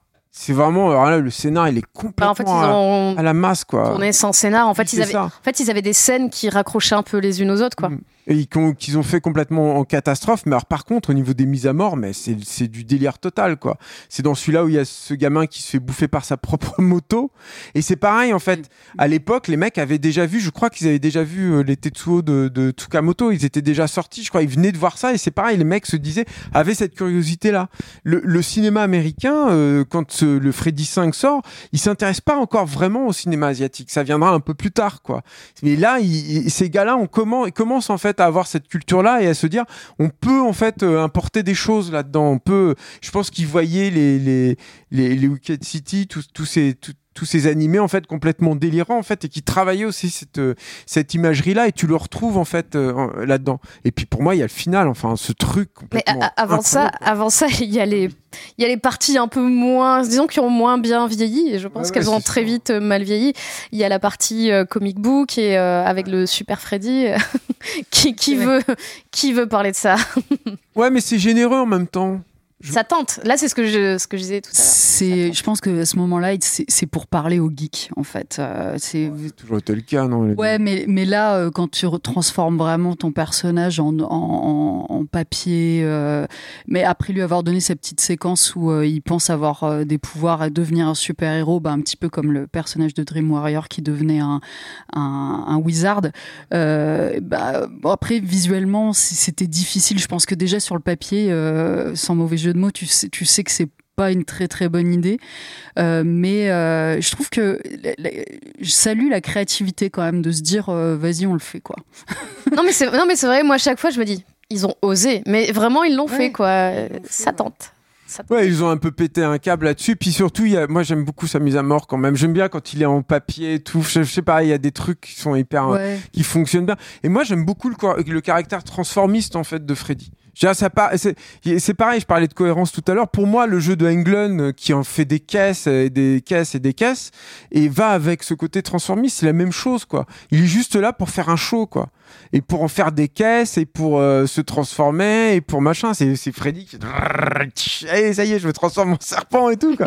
et moi, je, je, je, vois une vraie cohérence là-dedans de, de, de, sa silhouette, si tu veux, avec euh, ce côté asymétrique, le chapeau, le fait qu'il soit très reconnaissable et tout, au mec qui joue avec un masque aussi, hein, mine de rien, ça aussi, ça, ça, ça, ça impacte euh, l'interprétation, quoi. Hein. Même si Englund n'a jamais été un, acteur d'une finesse incroyable, quoi. Et, et à ce côté euh, transformisme. Moi, j'aime bien, moi, en fait, quand Freddy, euh, ce corps, en fait, euh, comment dire, malléable de Freddy qui est un tout petit peu posé dans le premier quand il a les bras qui s'étendent et tout, mais l'effet pas très réussi et tout, mais l'idée pas inintéressante. Mais oui, mais moi j'aime ça en fait, c'est ça aussi le rêve. C'est avoir cette, euh, ce, ce, ce, truc avec les, les formes qui bougent, euh, mouvantes et tout. Ce que Satoshi Kon fera euh, merveilleusement bien, quoi. Et, mais il y a, y, a, y a ça un petit peu, en fait, dans les Freddy. Moi, j'aime quand, ils, j'aime quand ils font ça, en fait. C'est cool. Ça, là, on sent l'influence de Beetlejuice, qui était le vieux projet dans les tuyaux à l'époque. Et Wes Craven avait bossé dessus avec Wagner son, son acolyte. Et tu as eu aussi après sur le 5 un responsable des effets spéciaux de Beetlejuice, je crois, sur le 5, ouais, je crois sur le, sur le 6, je sais plus. Et, euh, et tu sens que ça travaillait, euh, ça travaillait aussi l'imaginaire, euh, que euh, le serpent, par exemple, c'est une idée de, qu'il que, avait tenté de mettre dans son, dans son Beetlejuice Wes Craven, je crois. Donc il y a cette. ouais, c'est marrant de, de, de, revoir les films aussi en sachant ça. Ouais. Mais c'est des mecs qui avaient été tous nourris à la même chose, encore une fois. Je, je pense que le cartoon. De toute façon, je pense que le cinéma ah oui. d'horreur des années 80, tu peux pas le comprendre, même le cinéma d'action, tu peux pas le comprendre sans comprendre le cartoon quoi. Et les cartoons, je veux dire quand tu vois des Tex Avery ou euh, le Crazy Squirrel par exemple, ils, ils, se transforment tout le temps en fait, ils se métamorphosent tout le temps ces personnages là et tout.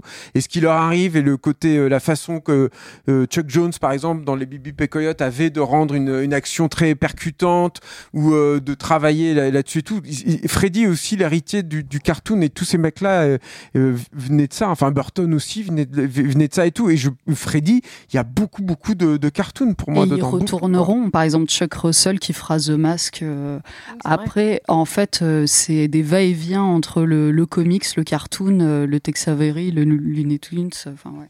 C'est ça, c'est vrai aussi que c'était une époque où, euh, que pour le coup, vous avez peut-être moins connu, mais il y avait des frustrations sur ce qu'on représentait au cinéma. Nous, nous, on n'avait pas de trucs de comics, on n'avait pas de trucs comme ça. Rien que voir, je me rappelle voir Freddy et voir un mec avec cette musculature-là, en fait, ce côté grandiose et tout, c'est pas, il y avait un petit truc de satisfaction là-dedans. C'est que tout à coup, il y avait quelqu'un qui le faisait.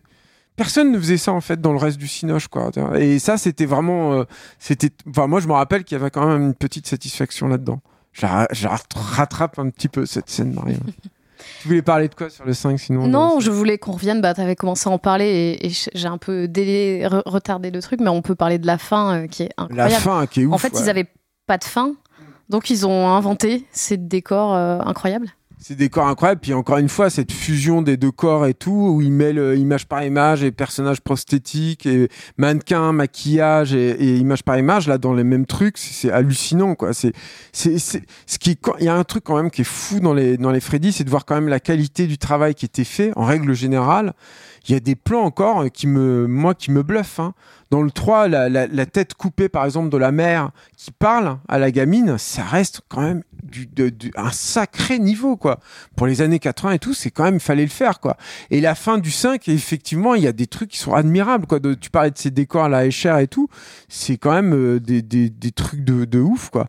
Et puis, il y a quand même la scène de la, naissance de Freddy, enfin, en tout cas, comment il a été, euh, il a été créé. Mais tu vois, je parlais tout à l'heure des plans qui impactent et tout. Là, il, il y a des plans, des mouvements de grue au milieu de la foule et tout. Ou des... moi, moi, elle m'angoissait beaucoup ces scènes. Euh... Ouais. Elle, est, elle est oppressante et, et, grandiose, elle est chouette. Moi, je trouve elle fonctionne hyper bien. Je, je, est, il, il, est compliqué le 5 parce que tu sens que c'est un film qui est très décousu, mais il y a tellement de choses qui sont impactantes dedans que finalement, moi, je trouve qu'il il réussit à remporter la mise. C'est un peu à l'image de la saga, tu vois. Beaucoup de bah, choses sont vrai, décousues ouais. et ça marche toujours. Enfin. Il y a toujours des trucs qui sont cool, quoi. Euh, on va peut-être parler d'un Freddy qui n'a pas existé. Le sixième, qui aurait, enfin, qui a existé, mais il y a une version qu'on aurait, je pense, préféré voir. C'est la version de Peter Jackson. Elodie? Bah oui, euh, c'est vrai qu'il donc, tu avais un exécutif de New Line qui, euh, qui était tombé amoureux de, de, son cinéma, donc il a fait venir chez lui pour, euh, pour euh, écrire le scénar. Et euh, on a failli avoir. Michael De Luca, non, je crois, c'est lui en fait. Alors non, c'est. J'ai plus son nom, mais. non, non, je sais plus son nom. Ah bon. c'est un mec dont on a beaucoup moins retenu le nom, mmh. du coup, qui fait venir Peter Jackson à LA, qui lui fait écrire un Freddy dans lequel Freddy a perdu de son pouvoir. il est martyrisé par les jeunes d'Elm Street qui prennent des somnifères pour le rejoindre la nuit venue et qui vont le bolosser en fait, qui le, qui voilà, qui le, qui le martyrise et, euh, et en fait un, un, soir en légitime défense, Freddy euh, récupère une de ses lames, tue un des, un des gamins. Alors, il le met dans le coma. Il met dans le coma. Pardon. Et du coup, comme il dort tout le temps, il a accès à lui et il reprend des forces Et il parce qu'il arrive à le Voilà. martyriser. Et euh, c'est vrai qu'il y avait euh, une espèce de. Tu sens qu'il y a un discours sur la saga et sur le fait de, de que euh, il a peut-être perdu de son, son lustre ou de son effet euh, effrayant. Et, euh, et je pense que ça aurait été vraiment un super Freddy en fait. De, de- Ah ouais, c'est clair. Il aurait été peut-être génial. plus méta et plus intéressant que le septième dont on parlera tout Bah à l'heure. ouais, c'est Ouais. clair, parce que en plus, euh, en fait, ce qu'ils aimaient pas, euh, euh, Peter Jackson et Fran Walsh, c'était le côté formule en fait qui s'était installé. Ouais. Et je crois que Fran Walsh a jamais aimé d'ailleurs les Freddy. Je me souviens dans le, je crois que c'est dans le commentaire audio, dans le making of, je sais plus de Fantôme contre Fantôme, où elle dit que le, la, la, la, la alors je spoil Fantôme contre Fantôme, hein, mais, mais en fait, il y a un truc, ouais, non, je vais pas spoiler, mais il y a un truc qui se passe à la fin avec des gros tentacules et tout, et elle trouvait que ça faisait trop Freddy en fait, et elle voulait pas en fait que Peter Jackson le fasse, mais il l'a fait quand même quoi. Mais oui, je pense que il fait- en fait, c'est- là où Bob Shea est complètement idiot quand même. quoi. C'est quand même un mec qui a très mal géré sa, sa boîte. Et pourtant, New Line, il y avait des trucs super. hein, mais c'est- que il a pas compris que là, à ce moment-là, euh, Freddy était devenu une formule épuisée. C'est c'est des films qui l'ont épuisé. Je pense aussi le 3, le 4, 5, surtout le 4 et 5, ça, ça a épuisé le perso en fait. Ça l'a vidé totalement quoi. Et, euh, et qu'il fallait euh, lui donner un nouveau souffle. Et, euh, et je pense effectivement, évidemment, c'est sûr, Peter Jackson, il aurait fait ça. La face du merveille. cinéma d'horreur en, c'est aurait sur- été changé. Et, ouais, quoi. et surtout quand tu vois les films précédents qu'il avait fait, quoi. Tu dis c'était le mec idéal pour faire un. C'est clair, c'est-à-dire pense. que la, la, la fac- splatter et Ouais, tout exactement, incroyable. surtout cette inventivité au niveau, autour de l'effet gore qu'il y a dans, dans, dans Branded qui est, qui est poussé à son paroxysme, quoi. Et euh, ça, mis au service de Freddy, donc avec en plus cet univers du rêve qui permet tout et n'importe quoi, en fait. Je- Enfin, je, je, je, je pense qu'il y a un film rêvé. euh, Je pense que ça aurait été notre préféré. ça aurait, ah mis ouais, tout- c'est possible. ça aurait hein, sûrement mis tout le monde d'accord. C'est vrai que ça aurait été, euh, ça aurait été incroyable. Ap- Après, je pense que ça aurait aussi euh, complètement écrasé le reste. C'est-à-dire que les, la saga Freddy, on l'aime bien aussi. Enfin, c'est un petit truc abîmé quand même. Enfin, c'est pas si petit que ça, mais c'est un truc un peu abîmé, un peu cabossé. non, puis après c'est facile c'est pas très euh, noble les Freddy, mais ça. Non, puis, c'est puis très facile d'aimer ce qui n'a pas existé, quoi. Enfin, Oui, oui, non, mais il y, a- y tout un Non, mais truc. oui, mais Non, mais il y a tout- toujours un culte autour des grands films qui n'ont pas existé Ouais. et tout. euh. Je pense que le, le truc, le vrai truc euh, avec le, le- la version de Peter Jackson, c'est Bob Shea, quoi. À mon avis, ça n'aurait pas fonctionné avec Bob Shea. Et c'est ça en fait, Bob Shea, on n'en a pas beaucoup parlé, mais c'est vrai qu'il est toujours sur le tournage. euh, il est, bah, tu disais tout à l'heure, euh, Chier tout le Bad monde. Cop. euh, Ouais, ouais. Il, est, il, est, il est chiant, il, demande infect, toujours hein, à comme jouer, mec, hein. il, joue quasiment dans tous les, dans tous les Freddy, il Mm. demande toujours des rôles. Sur le premier, on n'en a pas parlé, mais il a fait tourner plusieurs fins parce qu'il voulait une fin. Wes Craven dit poliment que c'était un compromis, mais bon, on sent que le compromis était surtout d'un côté et, et qu'il n'avait pas vraiment le choix au final. Et c'est vrai qu'il avait vraiment une, une main mise euh, sur Freddy, et, et on en parlera peut-être aussi après, mais y compris sur le, le fait de la décliner en série, sur vraiment, euh, enfin, traire la vache, vraiment, euh, c'est la vache à lait contrée au, au- au maximum, quoi. Ouais, ouais, ouais, à fond. Et puis, euh, mais c'est euh, bon, c'est devenu son surnom à Freddy, mais c'est lui qui a, qui a bâti euh, New Line, hein, en fait. Hein. Et New Line, on sait ce que c'est devenu derrière et tout. Donc, euh, Et, d'ailleurs, là, on parlait de, de Peter Jackson. Sans ce- cette tentative-là de scénario de Freddy, il n'y aurait peut-être pas eu le Seigneur des Anneaux, ou en tout cas pas, euh, pas sous la forme qu'on connaît, pas avec New Line. Euh, en tout cas, il y a eu une connexion aussi qui s'est faite à, ce moment-là. Donc il y a eu un premier rendez-vous raté, mais le deuxième l'était pas. Hmm. Bon, après, le Seigneur des Anneaux, c'est encore un autre truc. Et le rapport à New Line était encore, encore différent. Mais c'est vrai, c'est vrai. Et c'était bizarre, ce studio, parce que euh, il a créé aussi son identité autour de Freddy. C'est-à-dire que ce qu'il faisait derrière, en tout cas une partie, essayait de s'inscrire dans cette lignée-là. Et encore une fois, très étrangement, hein, au- aucun autre film d'horreur n'a réussi à marcher sur ces traces-là. C'est euh, par exemple un truc bon, qui vient pas de Line, mais un, truc, un, film comme Killer's Clowns from Outer Space des frères Kyodo que j'aime bien, moi j'aime bien ce film-là et tout, mais c'est pas du tout à la hauteur d'un Freddy. C'est pas aussi euh, bizarrement, alors qu'ils avaient moins de contraintes, hein, les frères Kyodo au niveau liberté, hein, parce qu'au niveau financier, c'est- c'est- ils avaient vraiment très peu d'argent sur ce sur ce film, mais c'est pas aussi fou, c'est pas aussi inventif en fait, c'est pas aussi débridé euh, que que les trois Freddy que j'aime beaucoup. Et euh, bon, du coup, on va parler du vrai 6. Finalement, c'est euh, Rachel Talalay euh, qui l'a réalisé. Euh, bah, Lodi, dis-nous, qui est Rachel Talalay Euh, bah donc euh, bah toi tu, tu as fait sa biographie tout à l'heure en off. Ouais, bah alors je vais, je vais la faire. Euh, c'est en fait, elle, elle a commencé en gros comme comptable dans la dans la production des films, et, et c'est un truc qu'on a dont on a déjà parlé, hein, puisque David Chaskin, le scénariste du 2, lui, il était au département de je sais plus quoi, genre de, de la vérification des copies 16 mm, quelque chose comme ça. En fait, ils font monter des gens qu'ils ont sur place, ils embauchent des réals qui sont pas forcément en odeur de sainteté comme Rainy Jenny Arline qui était voilà.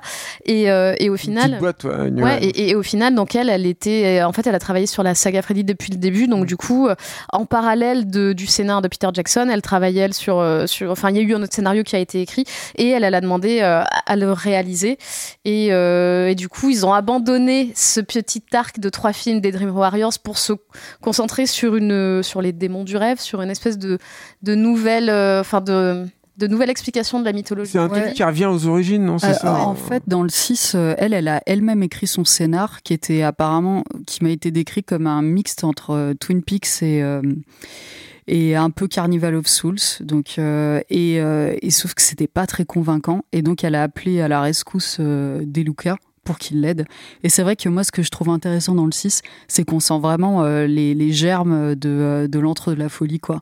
T'as la ville dont tu peux pas t'échapper, t'as les personnages avec des qui ont une attitude un peu étrange, le côté labyrinthique. Euh, tu sens que tu sens sa patte à lui en fait. Ouais. Mais c'est tellement timoré, non? Non, mais c'est clair. Hein. C'est coincé du cul celui-là. Quoi. en fait, tout à l'heure, on en parlait, on disait qu'il y avait une scène toutes les deux qu'on sauvait. Si tu veux peut-être. Ouais, bah, c'est la mort de Carlos euh, qui, euh, qui est le personnage euh, sourd d'une oreille parce qu'il s'est fait tabasser par sa mère. Puisque là, c'est marrant d'ailleurs parce que c'est un film qui dit avoir euh, abandonné l'arc des Dream Warriors, mais en fait, il essaie d'en reprendre les codes. Donc, euh, quand pour une raison complètement pétée au niveau du scénar, la psychologue ramène le gamin à Springwood pour que pour essayer de lui faire retrouver la mémoire, t'as trois gamins qui se sont planqués dans le van, qui sont donc disons les Dream Warriors du 6 quoi, des jeunes qui étaient en centre de redressement, enfin de. Oui, enfin c'est un peu le même le même pitch. Ils sont dans un autre type de sang, mais c'est un peu les Dream Warriors de Wish, quoi. Et donc t'en as un qui est sourd d'une oreille parce qu'il se fait tabasser par sa par sa mère, et euh, il y a la scène en fait de de, de on va dire de torture sadique euh, qui a un super sound design euh, qui est vraiment très chouette où Freddy fait tomber des clous, d'abord un, et puis et il, et il y a ce truc, on a de nouveau du body horror comme on avait dans le 5 avec la moto, mais là c'est son appareil auditif qui qui qui, colonise son oreille et puis qui, euh, qui amplifie tout. Et donc, au niveau du, et du design, du sound design, tu as des trucs très malins. Et puis après, il, fait bien sûr euh, euh, crisser sa, sa, griffe contre un tableau de craie, enfin, de tableau noir. Tout en étant très cartoonesque, en fait. Voilà. Mais du coup, il y a des problèmes de ton parce que tu, tu, parlais de la volonté de faire un film à la Twin Peaks qui était revendiqué. Mais en même temps, un personnage de Boogeyman qui arrive en faisant des, des trucs un peu à la Tex Avery, il y a un truc qui marche pas, quoi vraiment, t'as des scènes aussi qui sont anti-spectaculaires. La scène du jeu vidéo. Euh. En fait, tu rigoles à la fin avec le Power Glove et c'est un peu un soulagement, mais t'es gêné pendant toute cette scène. Ah elle, est, affreuse cette scène. on, parlait, on parlait déjà, moi déjà euh, dans le 5 commence euh, la, scène de la BD qui me gêne, mais alors celle du jeu vidéo. Elle est vraiment pétée. Ah, elle est vraiment... celle de la BD, tu la trouves bonne. si tu les ah, regardes dans l'autre sens, tu te dis c'est mieux, mais. Non, puis c'est très coincé. C'est-à-dire que Rachel Talalay, elle est celle qui fera Tangirl aussi. Hein, c'est ça. Oui, c'est ça. Et, c'est pareil, Tangirl, je me rappelle, c'était incroyable parce que tu te disais, euh, surtout quand tu connais un peu le, le, le, comics, de, tu te disais, bon, bah là, vas-y, vas-y à fond, hein. mets-nous du fisheye, là, vas-y, fais-nous des mouvements de caméra de dingue, il faut que tu, tu pètes un câble, quoi. Et elle est très sage, moi, je trouve. Et puis, elle est dramatiquement sage en fait. Et pareil, c'est, tu vois, elle, dit, euh, je veux faire un truc à Twin Peaks. Enfin, si, ils sont en fait, juste un peu bizarres. Non, mais ils font citer Twin Peaks par un des personnages au cas où on n'est pas, tu vois, genre quand tu. C'est hyper embarrassant. Quand on arrive à le faire citer et que tu n'arrives pas à le montrer. Et, et, si la, fin se fit, enfin, voilà, c'était titré Freddy's Dead, quoi. Donc c'était vraiment présenté comme ça y est, c'est fini. C'est la fin en français, c'est Et la, et la, fin, de, la, fin de, de, Freddy, mais elle est, elle, est anti-spectaculaire par rapport au précédent en fait. C'est-à-dire que t'as un, un plan avec des maquettes et quelques incrustes et tout. Je me rappelle euh, un peu bizarre, quoi. Tu vois, t'as une entrée avec des statues, enfin des, des hauts reliefs plutôt qui prennent vie et tout. Mais c'est c'est c'est mou quoi tout ça. C'est il y a il y a il y a très peu d'idées. C'est c'est très peu généreux en fait. Il y a une espèce de tristesse je trouve là-dedans. Puis le fait une triste fin quoi. Ouais puis voir Freddy en humain avant et tout je trouve que c'est pas une bonne idée moi alors en fait j'ai l'impression que c'est comme s'ils veulent faire le chapitre final, ils disent il faut qu'on explore tous les arcs et tous les trucs, qu'on clôture Mais tout. c'est pas une bonne idée Du du, coup, il y a la, il y a une espèce de volonté de détendre la, la backstory de Freddy avant Ouais, de le tuer. Donc, il y a un flashback où on voit Robert England, euh, bah, du coup, sans, Sans- masque. sans, masque- sans maquillage. story, en fait. Et, et on le voit, du coup, avec sa femme, avec sa fille. Et Son papa, c'est Alice Cooper. oui, c'est vrai. Il y a Alice Cooper. euh, et, et du coup, il y a tout ce truc-là un peu raté, quoi. Enfin, où vraiment, tu dis, ils ont voulu faire un pot pourri. Et c'est littéralement pourri, quoi. Je pense que c'est- déjà de base une très mauvaise idée de raconter euh, les- euh, la naissance de Freddy, comment il a été. euh, et ce qui était bien en fait dans le film de Hawkins vis-à-vis de ça, c'est que c'était surréaliste. C'est-à-dire la, la, la bonne a La été naissance, violée, euh. voilà, c'est un truc presque de conte de fées. Tu dis, c'est c'est- ça peut pas exister dans la réalité, ça. Et, et, et là, en fait, tu, tu, tu le ramènes à des trucs très terre à terre. C'est ça qui est triste, je trouve, dans le film. Ouais. Rachel Talet, en fait, c'est que tu te dis tout à coup, ah bah, là, je suis dans n'importe quel slasher un peu. Et c'est voilà. bizarre parce que pour quelqu'un qui était là depuis le début de la franchise et de la saga, faire quelque chose aussi terre à terre, comme tu le dis, alors que pour le coup, les, les autres réalisateurs disent souvent qu'ils n'avaient pas vu les Freddy précédents et ils ont réussi à en faire quelque chose Mm. de pas toujours réussi, mais au moins un peu fou. Et elle, en fait, euh, bah, comme tu dis, a fait quelque chose de très, de très sage et très triste, quoi. Surtout pas- pour un final. L'impression qu'elle me donne, elle, euh, Rachel c'est qu'elle est très gentille, quoi. Et je suis pas sûr que tu puisses faire un Freddy en Si étant gentil. très gentil, quoi. À mon avis, tu peux pas. Les conditions de production sont telles que. Et, et c'est vraiment l'impression qu'elle donne. Elle a l'air absolument charmante, quoi. Elle a l'air vraiment bienveillante et tout, quoi. Et, j'ai l'impression que ça marche pas, en fait. C'est c'est dans la dure loi de, des, des, des nightmares, quoi. Ça, ça marche pas, quoi, ça. Et, et du coup, bon, c'est quand même un Freddy qui, innove, qui essaie d'innover encore. Donc il y a ce passage jeu vidéo, il y a ce passage 3D. Vraiment le final là en, en 3D qui est. Mais 3D, euh, Qui est donc, euh, atroce, anaglyphe. Ouais. Voilà, avec les, les, les deux caméras, les deux machins et tout, et qui est pourri. Et c'est pareil, je pense que c'était une très mauvaise idée, c'est-à-dire que ça leur avait coûté quand même très cher de, de louer euh, les caméras, d'avoir des effets spéciaux en 3D. C'était hyper compliqué d'avoir des plans composites en 3D à l'époque, euh, euh, intégralement optique et analogue. Et, euh, et, et je pense que c'était une erreur en fait. C'est-à-dire que il aurait mieux fallu qu'elle nous fasse une mise à mort un peu plus rigolote avec de la mousse de latex et tout ça, que de faire un truc comme ça. Là, c'est pas payant, ça marche pas quoi. C'était vraiment une grosse déception, hein, ce film. Vraiment, c'était vraiment nul, quoi. Ouais. Et, et, et donc- T'aimes bien quand même, toi Non, Ouais. non, non, Ah moi, non, ah moi, j'ai- non, c'est euh, celui que j'aime le moins. hein, mais, euh, mais on se disait qu'en fait, on sauvait tout, tout à l'heure en, off, on se disait La qu'on sauvait cette scène. ouais. Ouais, ouais, ouais, Était, euh, D'accord. Et c'est vrai que quand je l'ai revue, je me suis dit, bon, c'est vrai que celle-là, elle marche. Et il y a deux, trois trucs un peu rigolos dans, dans ce film-là. quoi. Non, mais par contre, le, le parallèle avec l'entre de la folie, j'avais jamais euh, réfléchi, mais c'est vrai, t'as raison. hein. C'est Ouais, ouais. c'est clairement là, quoi. Et donc, bah, le, le dernier de la saga, bon, avant le remake, avant le t'aimes bien, Jason, toi, hein. alors? Je sais pas ce que t'en penses, en fait, Marie. Ah, tu- Ah Allez, on t'écoute. Bah, donc, le, le- le suivant, c'est le retour, euh, le vrai retour de Wes De Wes Craven. Craven, ouais. La Euh, réconciliation. Ouais, en fait, c'est ça. Bob Mais c'est- exactement ce que j'avais mis dans mes petites notes. C'est le film de la réconciliation. en fait, Bob Shea l'a appelé, ce qui est déjà assez étonnant venant Ouais, de Bob Shea. clair. Parce que quand Wes Craven raconte ça, tu dis tiens, c'est fou qu'il ait fait un pas vers lui. En fait, donc ils avaient tué Freddy et ils avaient même fait toute une promo autour des funérailles de Freddy. Ah il y avait beaucoup, il y avait beaucoup de promos aussi autour de, de la sortie des films. hein. Mais du coup, ils ont dit ouais, ouais, il est peut-être pas tout à fait mort. Si tu veux revenir, en fait, ils se sont vus euh, parce qu'il avait vu dans des interviews que euh, que Wes Craven n'était pas content d'avoir euh, été dépossédé de, de la franchise et de rien toucher sur les films suivants et tout. Donc ils ont négocié, je crois, un pourcentage sur euh, sur tout ce qui venait de la saga et un nouveau film. Donc du coup, moi ce film, je l'aime bien. Je pense que je l'aime bien parce que je crois que c'est le premier que j'ai vu des Freddy en fait. Et euh, moi je l'ai vu au même moment où j'ai découvert. Salle. Ah non, Non, même pas, ah même ouais, pas. J'étais trop jeune Ah, pour le voir en, salle. Mais je, je crois que je l'ai vu à l'époque, euh, je pense, dans le petit trafic de VHS qu'on se faisait dans, dans mon collège parce qu'on avait évidemment pas le droit de regarder ces films-là. Et euh, donc c'était des trucs que je regardais chez moi quand mes parents étaient pas là. Et je crois que j'ai découvert celui-là en même temps que Scream. Et du coup, pour moi, il y avait un truc très logique parce qu'en fait, ce film-là, c'est un peu le chaînon manquant entre euh, Freddy et Scream, entre le slasher et le néo-slasher, entre le cinéma euh, d'horreur premier degré et le cinéma méta en fait. Pour moi, c'est même pas le chaînon manquant. C'est-à-dire que moi, je me souviens, quand j'ai vu Scream, je me suis dit, mais il me l'a déjà fait, ça, en fait. Il Bah, me l'a alors, fait dans Freddy sort de a, la nuit. il a une petite nuance, c'est que ce film-là, euh, d'ailleurs, il s'appelle pas Freddy, il s'appelle euh, Wes Craven's New New Nightmare. Nightmare. Nightmare, ouais. En, non, en français, je sais pas quel Freddy est. sort c'est de la Freddy nuit. sort de la nuit. Mais, euh, mais voilà, donc c'est vraiment jusque dans le titre, il y a la réappropriation de, de Wes Craven. Et, euh, et en fait, donc lui, il a une petite nuance entre Scream et, celui-là. Il dit que celui-là, c'est un film euh, avec des personnages qui font des films, et le suivant, c'est des personnages qui regardent des films. Oui, mais c'est la même chose. Après, c'est pas lui qui a écrit le scénar de Scream, tu vois. C'est le truc méta à fond et tout.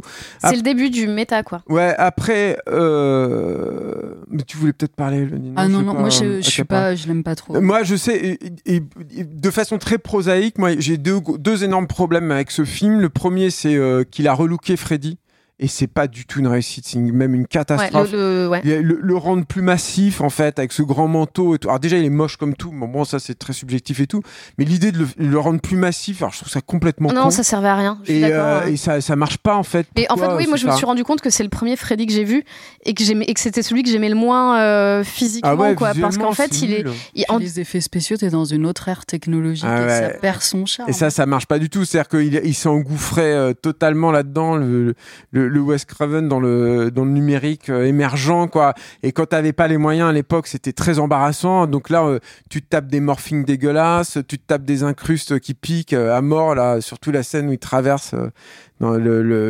l'autoroute et tout là. Ça c'est la grosse scène du film, mais elle est complètement, elle est complètement pétée quoi. Et et et, et, et, je trouve et c'est là aussi où tu vois que Freddy est quand même devenu autre chose que ce que Wes Craven en a fait et, et, aurait pu en faire, c'est que t'as quand t'es dans les séquences de rêve ou d'imagination et tout, c'est quand même hyper pauvre. C'est le pas son enfer, à, son enfer à la fin et tout quoi. C'est cheap quoi. En fait, t'as l'impression que t'es dans un resto, euh, tu sais, euh, euh, euh gréco-romain antique là. C'est ridicule. C'est ça marche pas du tout quoi.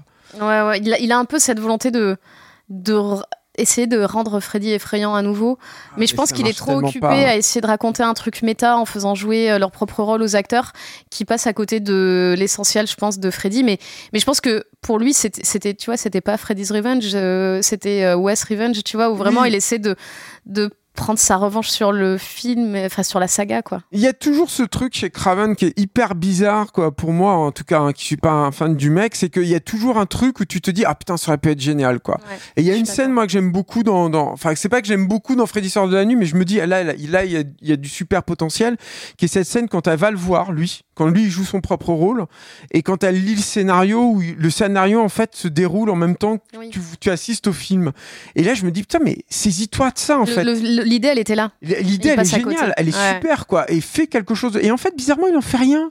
C'est à dire qu'il y a juste un truc où euh, bah elle joue son propre rôle Ever Camp il y a ce ce truc où elle est interviewée dans le talk show et tout mais c'est pauvre c'est cheap en fait en fait. il y a ce truc où elle est harcelée bah, par Freddy. Et euh, lui, il a voulu faire ça parce que dans la vraie vie, elle avait été harcelée par, un, par un fan et tout. Mais, mais moi, en fait, je, suis très ambivalente sur Wes Craven parce que je trouve qu'il a inventé. Enfin, c'est pas que je trouve, hein, c'est qu'il a inventé deux des boogeymen et des personnages horrifiques qui sont un peu dans le, dans le top 10, euh, mmh. voire 5-6, tu vois, avec Freddy hein. et, Ghostface.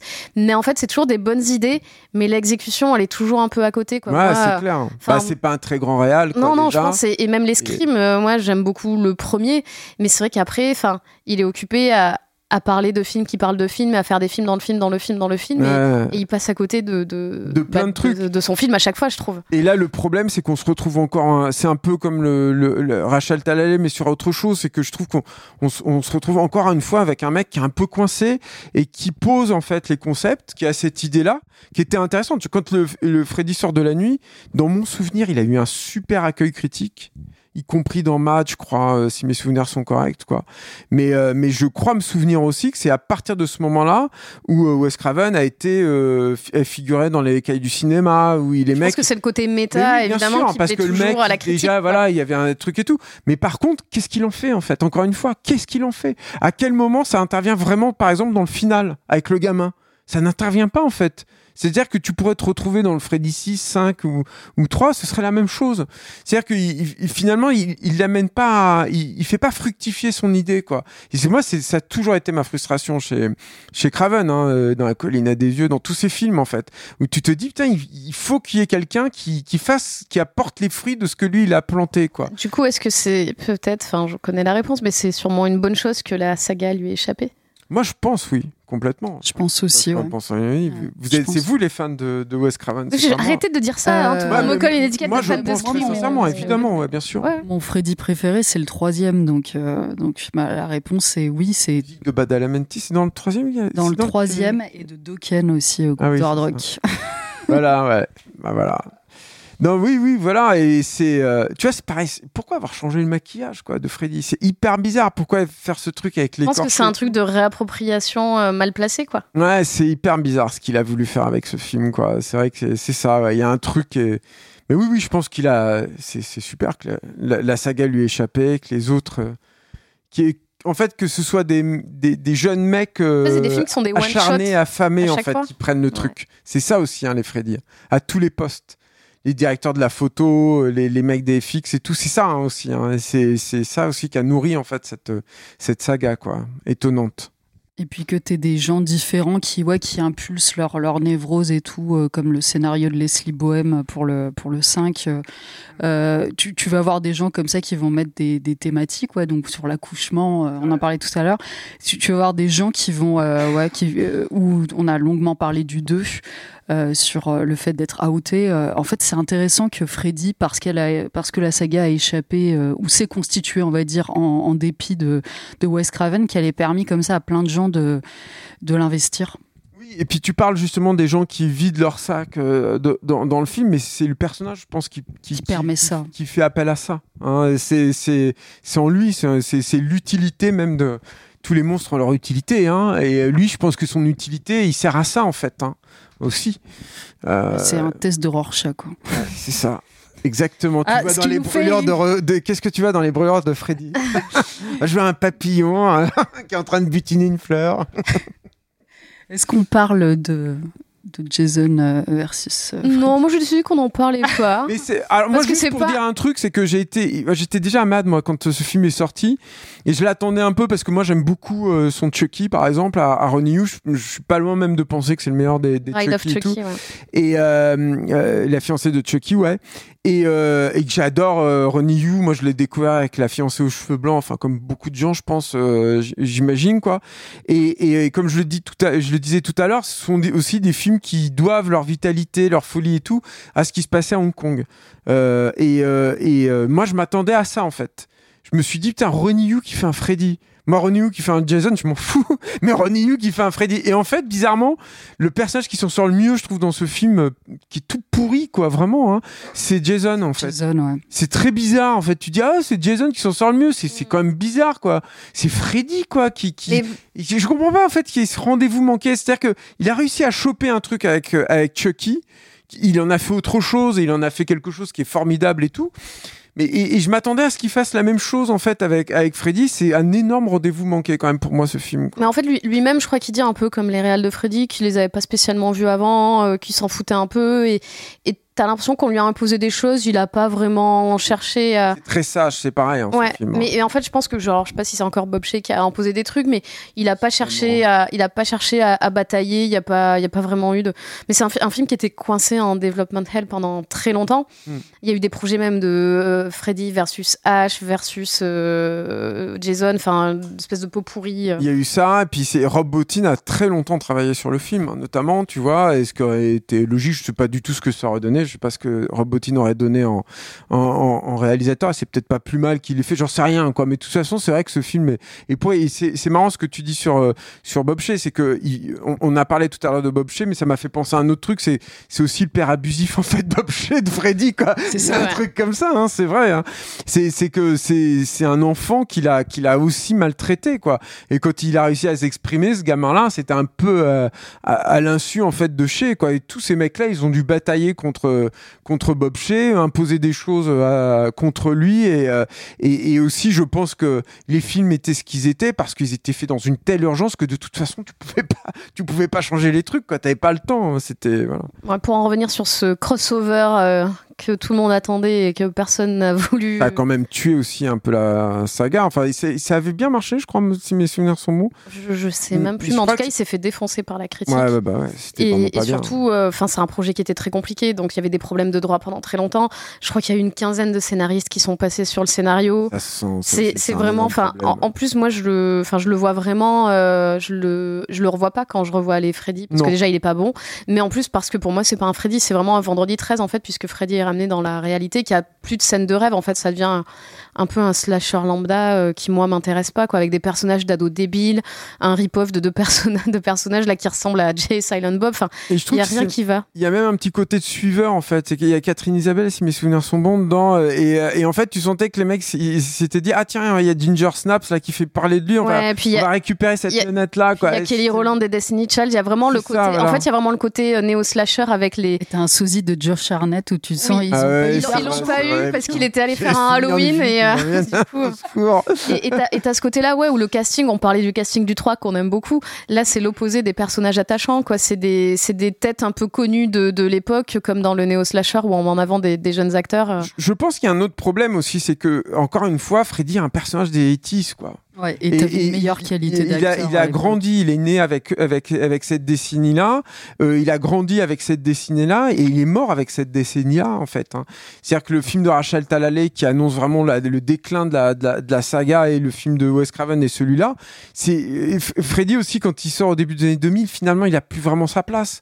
C'est c'est plus cette époque-là horrifique. On n'est plus du tout là-dedans dans le cinéma d'horreur. On n'est on, on est plus du tout là-dedans au niveau de, de, des FX et tout.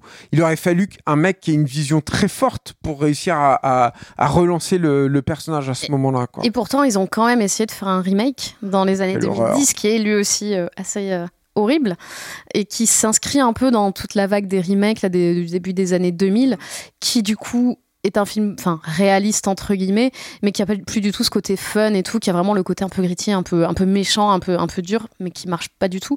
Est-ce que quelqu'un veut se dévouer pour en parler? Elodie? Non bah, mais En fait, moi, j'ai très peu de souvenirs du film. Tu l'as revu, Elodie oui, tu l'as revu. Allez, vas-y. Non, mais en fait, oui, il y a cette idée de vouloir. Euh, donc, euh, Nancy, euh, c'est une ado gothique, c'est Runemara. Euh... J'ai détesté le tournage, je crois. Elle a dit dernièrement que c'était un souvenir horrible pour elle. Quoi. Ouais, bah écoute, ça se sent. Ouais, c'est vrai. Hein. Il n'y a, y a, pas de, y a pas de vitalité, en fait. Il y a cette idée de. On va tout assombrir. Alors, il y a. Ça commence dans le, dans le diner, justement. Alors qu'on a bien connu avec les séquences dont tu, dont, tu parlais. Donc, elle travaille dans le diner.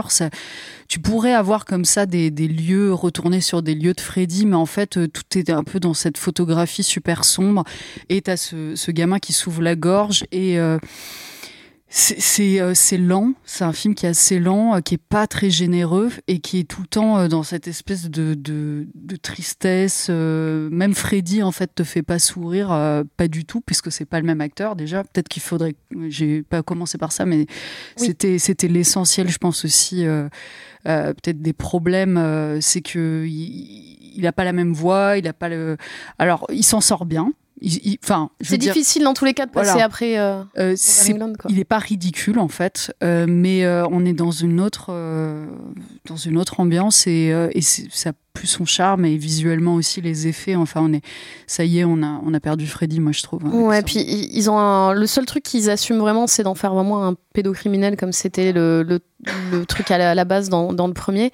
Du coup, il y a un truc vraiment sale, mais qui est plus sale, rigolo, comme on pouvait avoir dans le premier, là, qui est juste sale, dégueu, vraiment sale.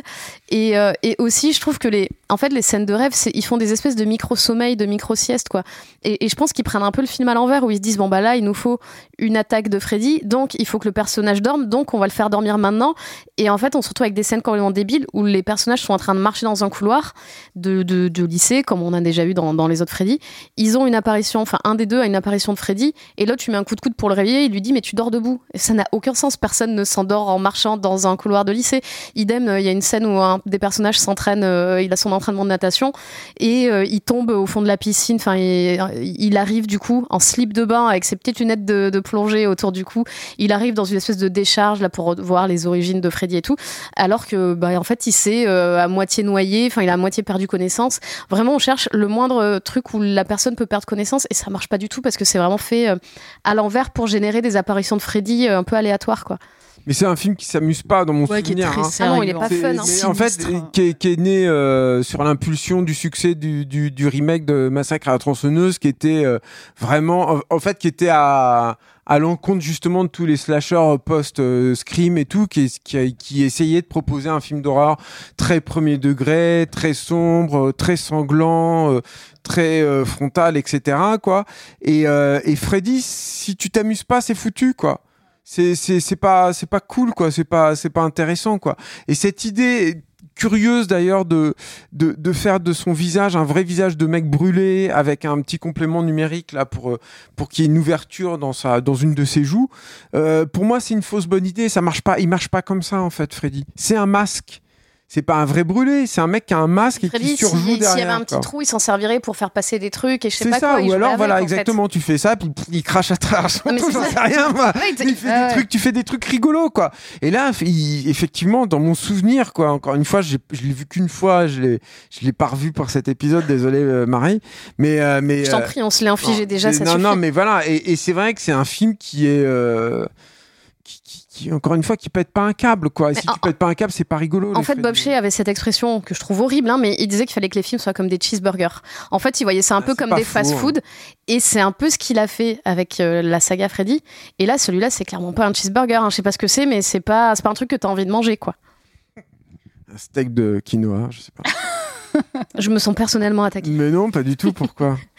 Bon, donc voilà, on a fait un peu le tour de cette saga. C'est quand même sept films dans la saga, plus le crossover, plus le remake entre 1994, euh, 1984 et 2010. Ça fait quand même beaucoup. Et euh, on n'a pas parlé aussi de la série. C'était le moment un peu de la Freddy Mania et ils ont décliné euh, la, série, euh, enfin, la saga et le personnage dans tous les sens. Donc il y a eu une série qui s'est, je crois, intercalée entre le quatrième et le cinquième film.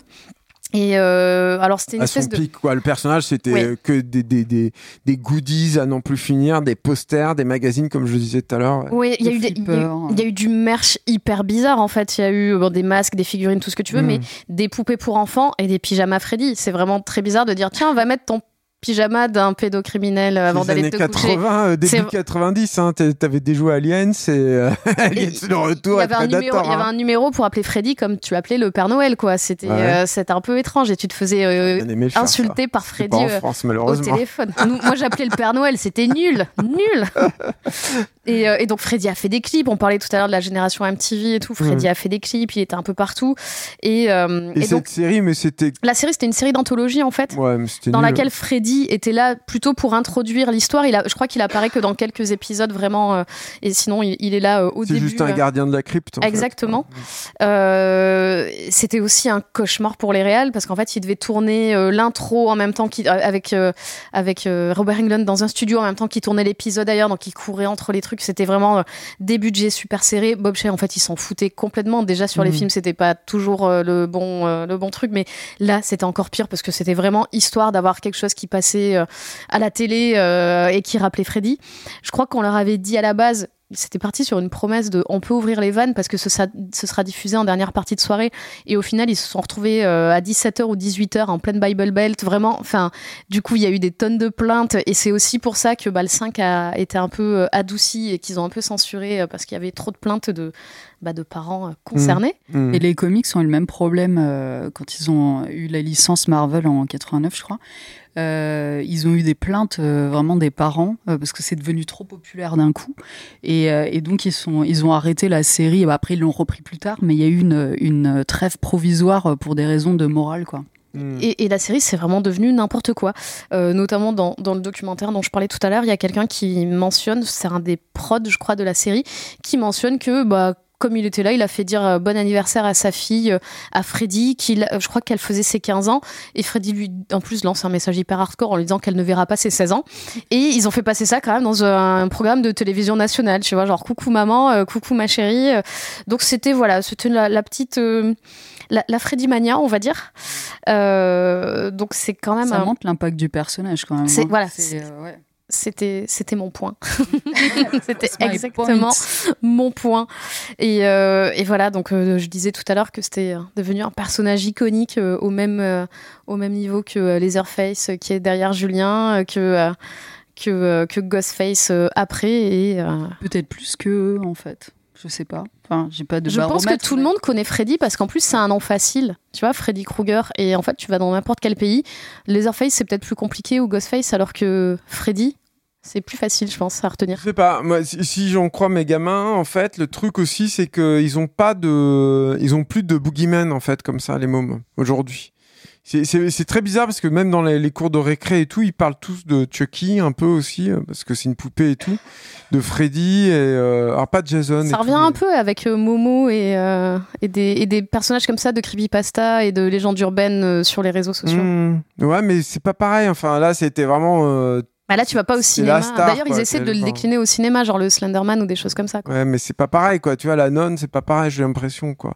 Donc, c'est, ça, ça, représentait un truc très spécifique, encore une fois, quoi, sur à, à plein de niveaux, quoi. C'est vrai que dans le mythe de Freddy, tu as euh, la légende urbaine et l'aura qui est constitutif. Et d'ailleurs, dans certains des épisodes, euh, dont le, crossover, euh, il y a l'idée que si, si t'as pas peur, en fait, il, te t'es pas vulnérable à son, action. Et je trouve que Freddy, ce qui est intéressant, et il y aura la même chose avec Candyman en 91, le film de Bernard Rose, c'est que c'est, et c'est pour ça que tu en entendais parler dans la cour de récré avant de voir les films.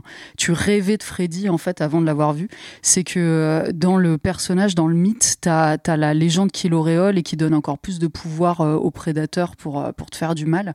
Et t'as pas forcément ça sur tous les boogeymen. Enfin, je veux dire, Leatherface, tu es plus dans la chronique sociale de l'Amérique. tu t'identifies moins aussi à ses victimes, quoi. Alors que Freddy, en fait, il peut s'en prendre à tout le monde. Il suffit que tu t'endormes. Et, et puis, et puis c'est un truc universel, le sommeil, c'est très bizarre, quoi.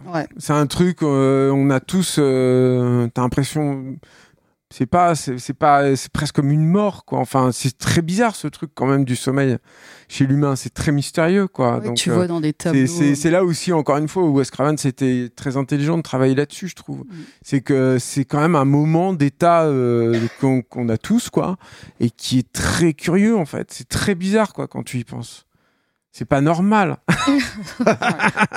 On va conclure sur ça. On approche de la fin de l'émission. C'est peut-être le moment de faire un petit bilan et de faire euh, nos tops.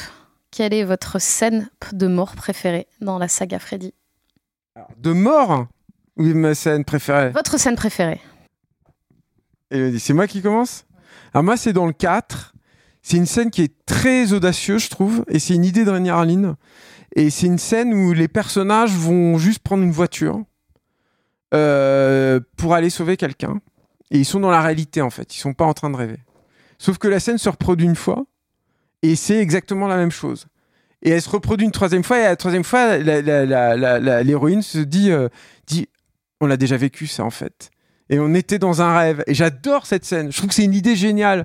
C'est pour moi, ça fait partie des trucs où tu vois le potentiel du concept. Cette idée de, bah, tu peux jouer là-dessus en fait. Tu peux jouer sur euh, et, surtout quand tu le vois, c'est très étrange en fait. Ce truc de ça se répète. Tu le lis pas tout de suite en fait. Tu dis presque, mais je l'ai vraiment vu en fait. C'est un vraiment... peu comme eux quoi. Ouais, voilà, c'est ça. Ça fait partie des choses que je trouve assez euh, incroyables en fait dans le 4 et qui euh, sont parmi, je trouve, les meilleurs trucs qu'il a fait en fait. Rainier c'est une super idée quoi.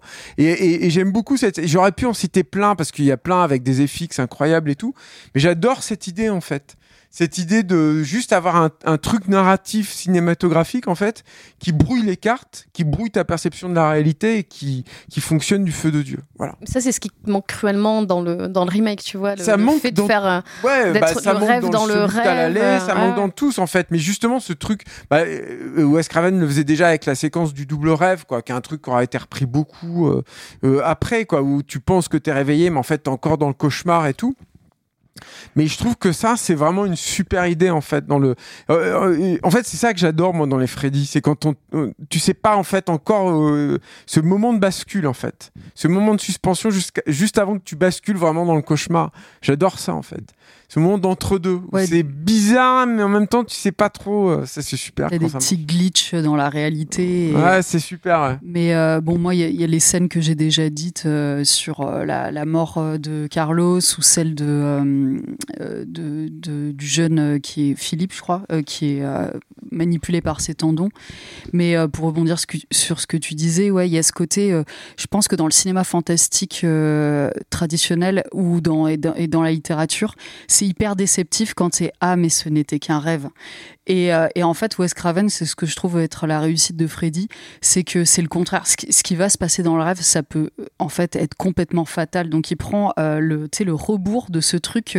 toi, quand t'es spectateur et qu'on te fait une séquence de rêve au cinéma, c'est chiant quand à la fin c'est ah, avec le héros qui se lève et qui est en sueur et tout. Parce que là, c'est des rêves trompe-l'œil où en fait tu rentres et tu commences à avoir des glitches et tu te dis ah dans certains et là on pense tous à des Freddy où tu as des éléments un peu bizarres un, personnage qui parle étrangement euh, et le personnage s'éloigne de la salle de cours et voilà euh, elle voit Tina se faire traîner euh, dans le vide. Et, ça, c'est hyper intéressant. Et à la fin, ce qui va aboutir dans cette scène de rêve, ça peut être la mort, en fait. Ça peut être euh, justement le contraire de ces scènes traditionnelles du rêve au cinéma, je trouve. Tout ça ne nous dit pas ta scène préférée, Elodie. Bah, en fait, euh, je les ai déjà dites. Ah ouais, d'accord, ok. Et toi, Marie Et toi, Marie, alors Ah, bah, moi, c'est pareil, j'en ai plein, on en a parlé déjà beaucoup. C'est vrai que j'aime bien celle du 6 dont tu parlais. J'aime bien le Welcome to Primetime Beach parce qu'il me fait juste beaucoup rire et que c'est devenu très iconique euh, au point où mon amie Mylène en a fait le nom de sa chaîne YouTube.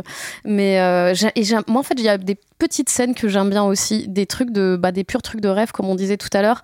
Euh, dans le premier, par exemple, quand Nancy monte l'escalier et qu'elle s'enfonce dans chaque marche, et c'est un truc, c'est trois fois rien, c'est un trou dans la, dans, le, dans la marche, dans la moquette, et ils ont mis, je crois, de la soupe ou je sais pas quoi dedans pour faire quelque chose d'un peu gluant. Ça, ça coûte euh, rien du tout à faire, mais je trouve que c'est vraiment. une idée de Bob Shea, ça.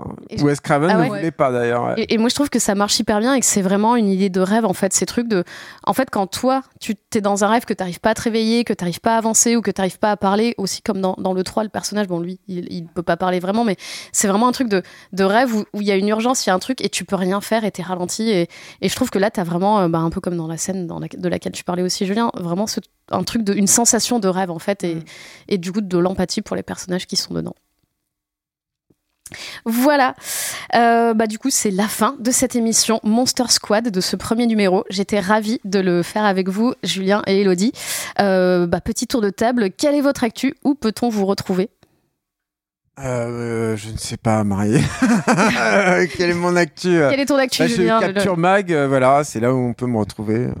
Sur le reste, mon, activité, on peut pas me retrouver maintenant. Je suis, on te retrouvera plus tard. on me retrouvera plus tard, voilà, où je suis, euh, je suis partout, je suis nulle part. On a hâte de te retrouver. T'es un peu comme Freddy en fait. Surprise.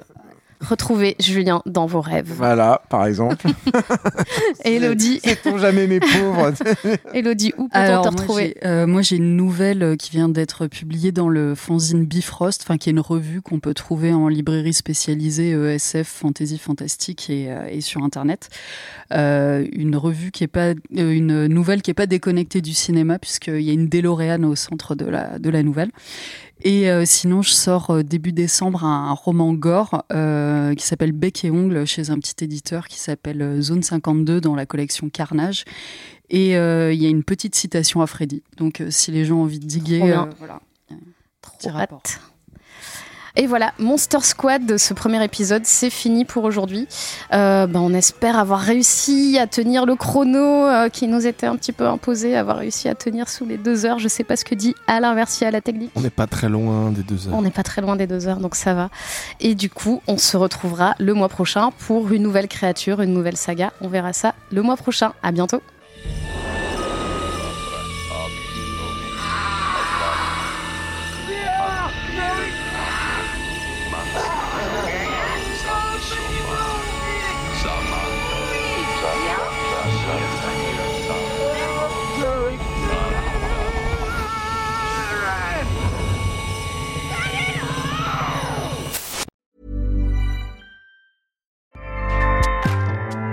ACAST powers the world's best podcasts. Here's a show that we recommend. Hi, I'm Jesse Cruikshank. Jesse Cruikshank. I host the number one comedy podcast called Phone a Friend. Girl. Let's phone a friend. Not only do I break down the biggest stories in pop culture with guests like Dan Levy and members of InSync, I do it with my own personal boy band singing jingles throughout. Because it's my show. It's your show, girl. New episodes of Phone a Friend Yeah. drop Thursdays wherever you get your podcasts. So work it, girl. Yeah, work it. Okay, that's enough. ACAST helps creators launch, grow, and monetize their podcasts everywhere. ACAST.com.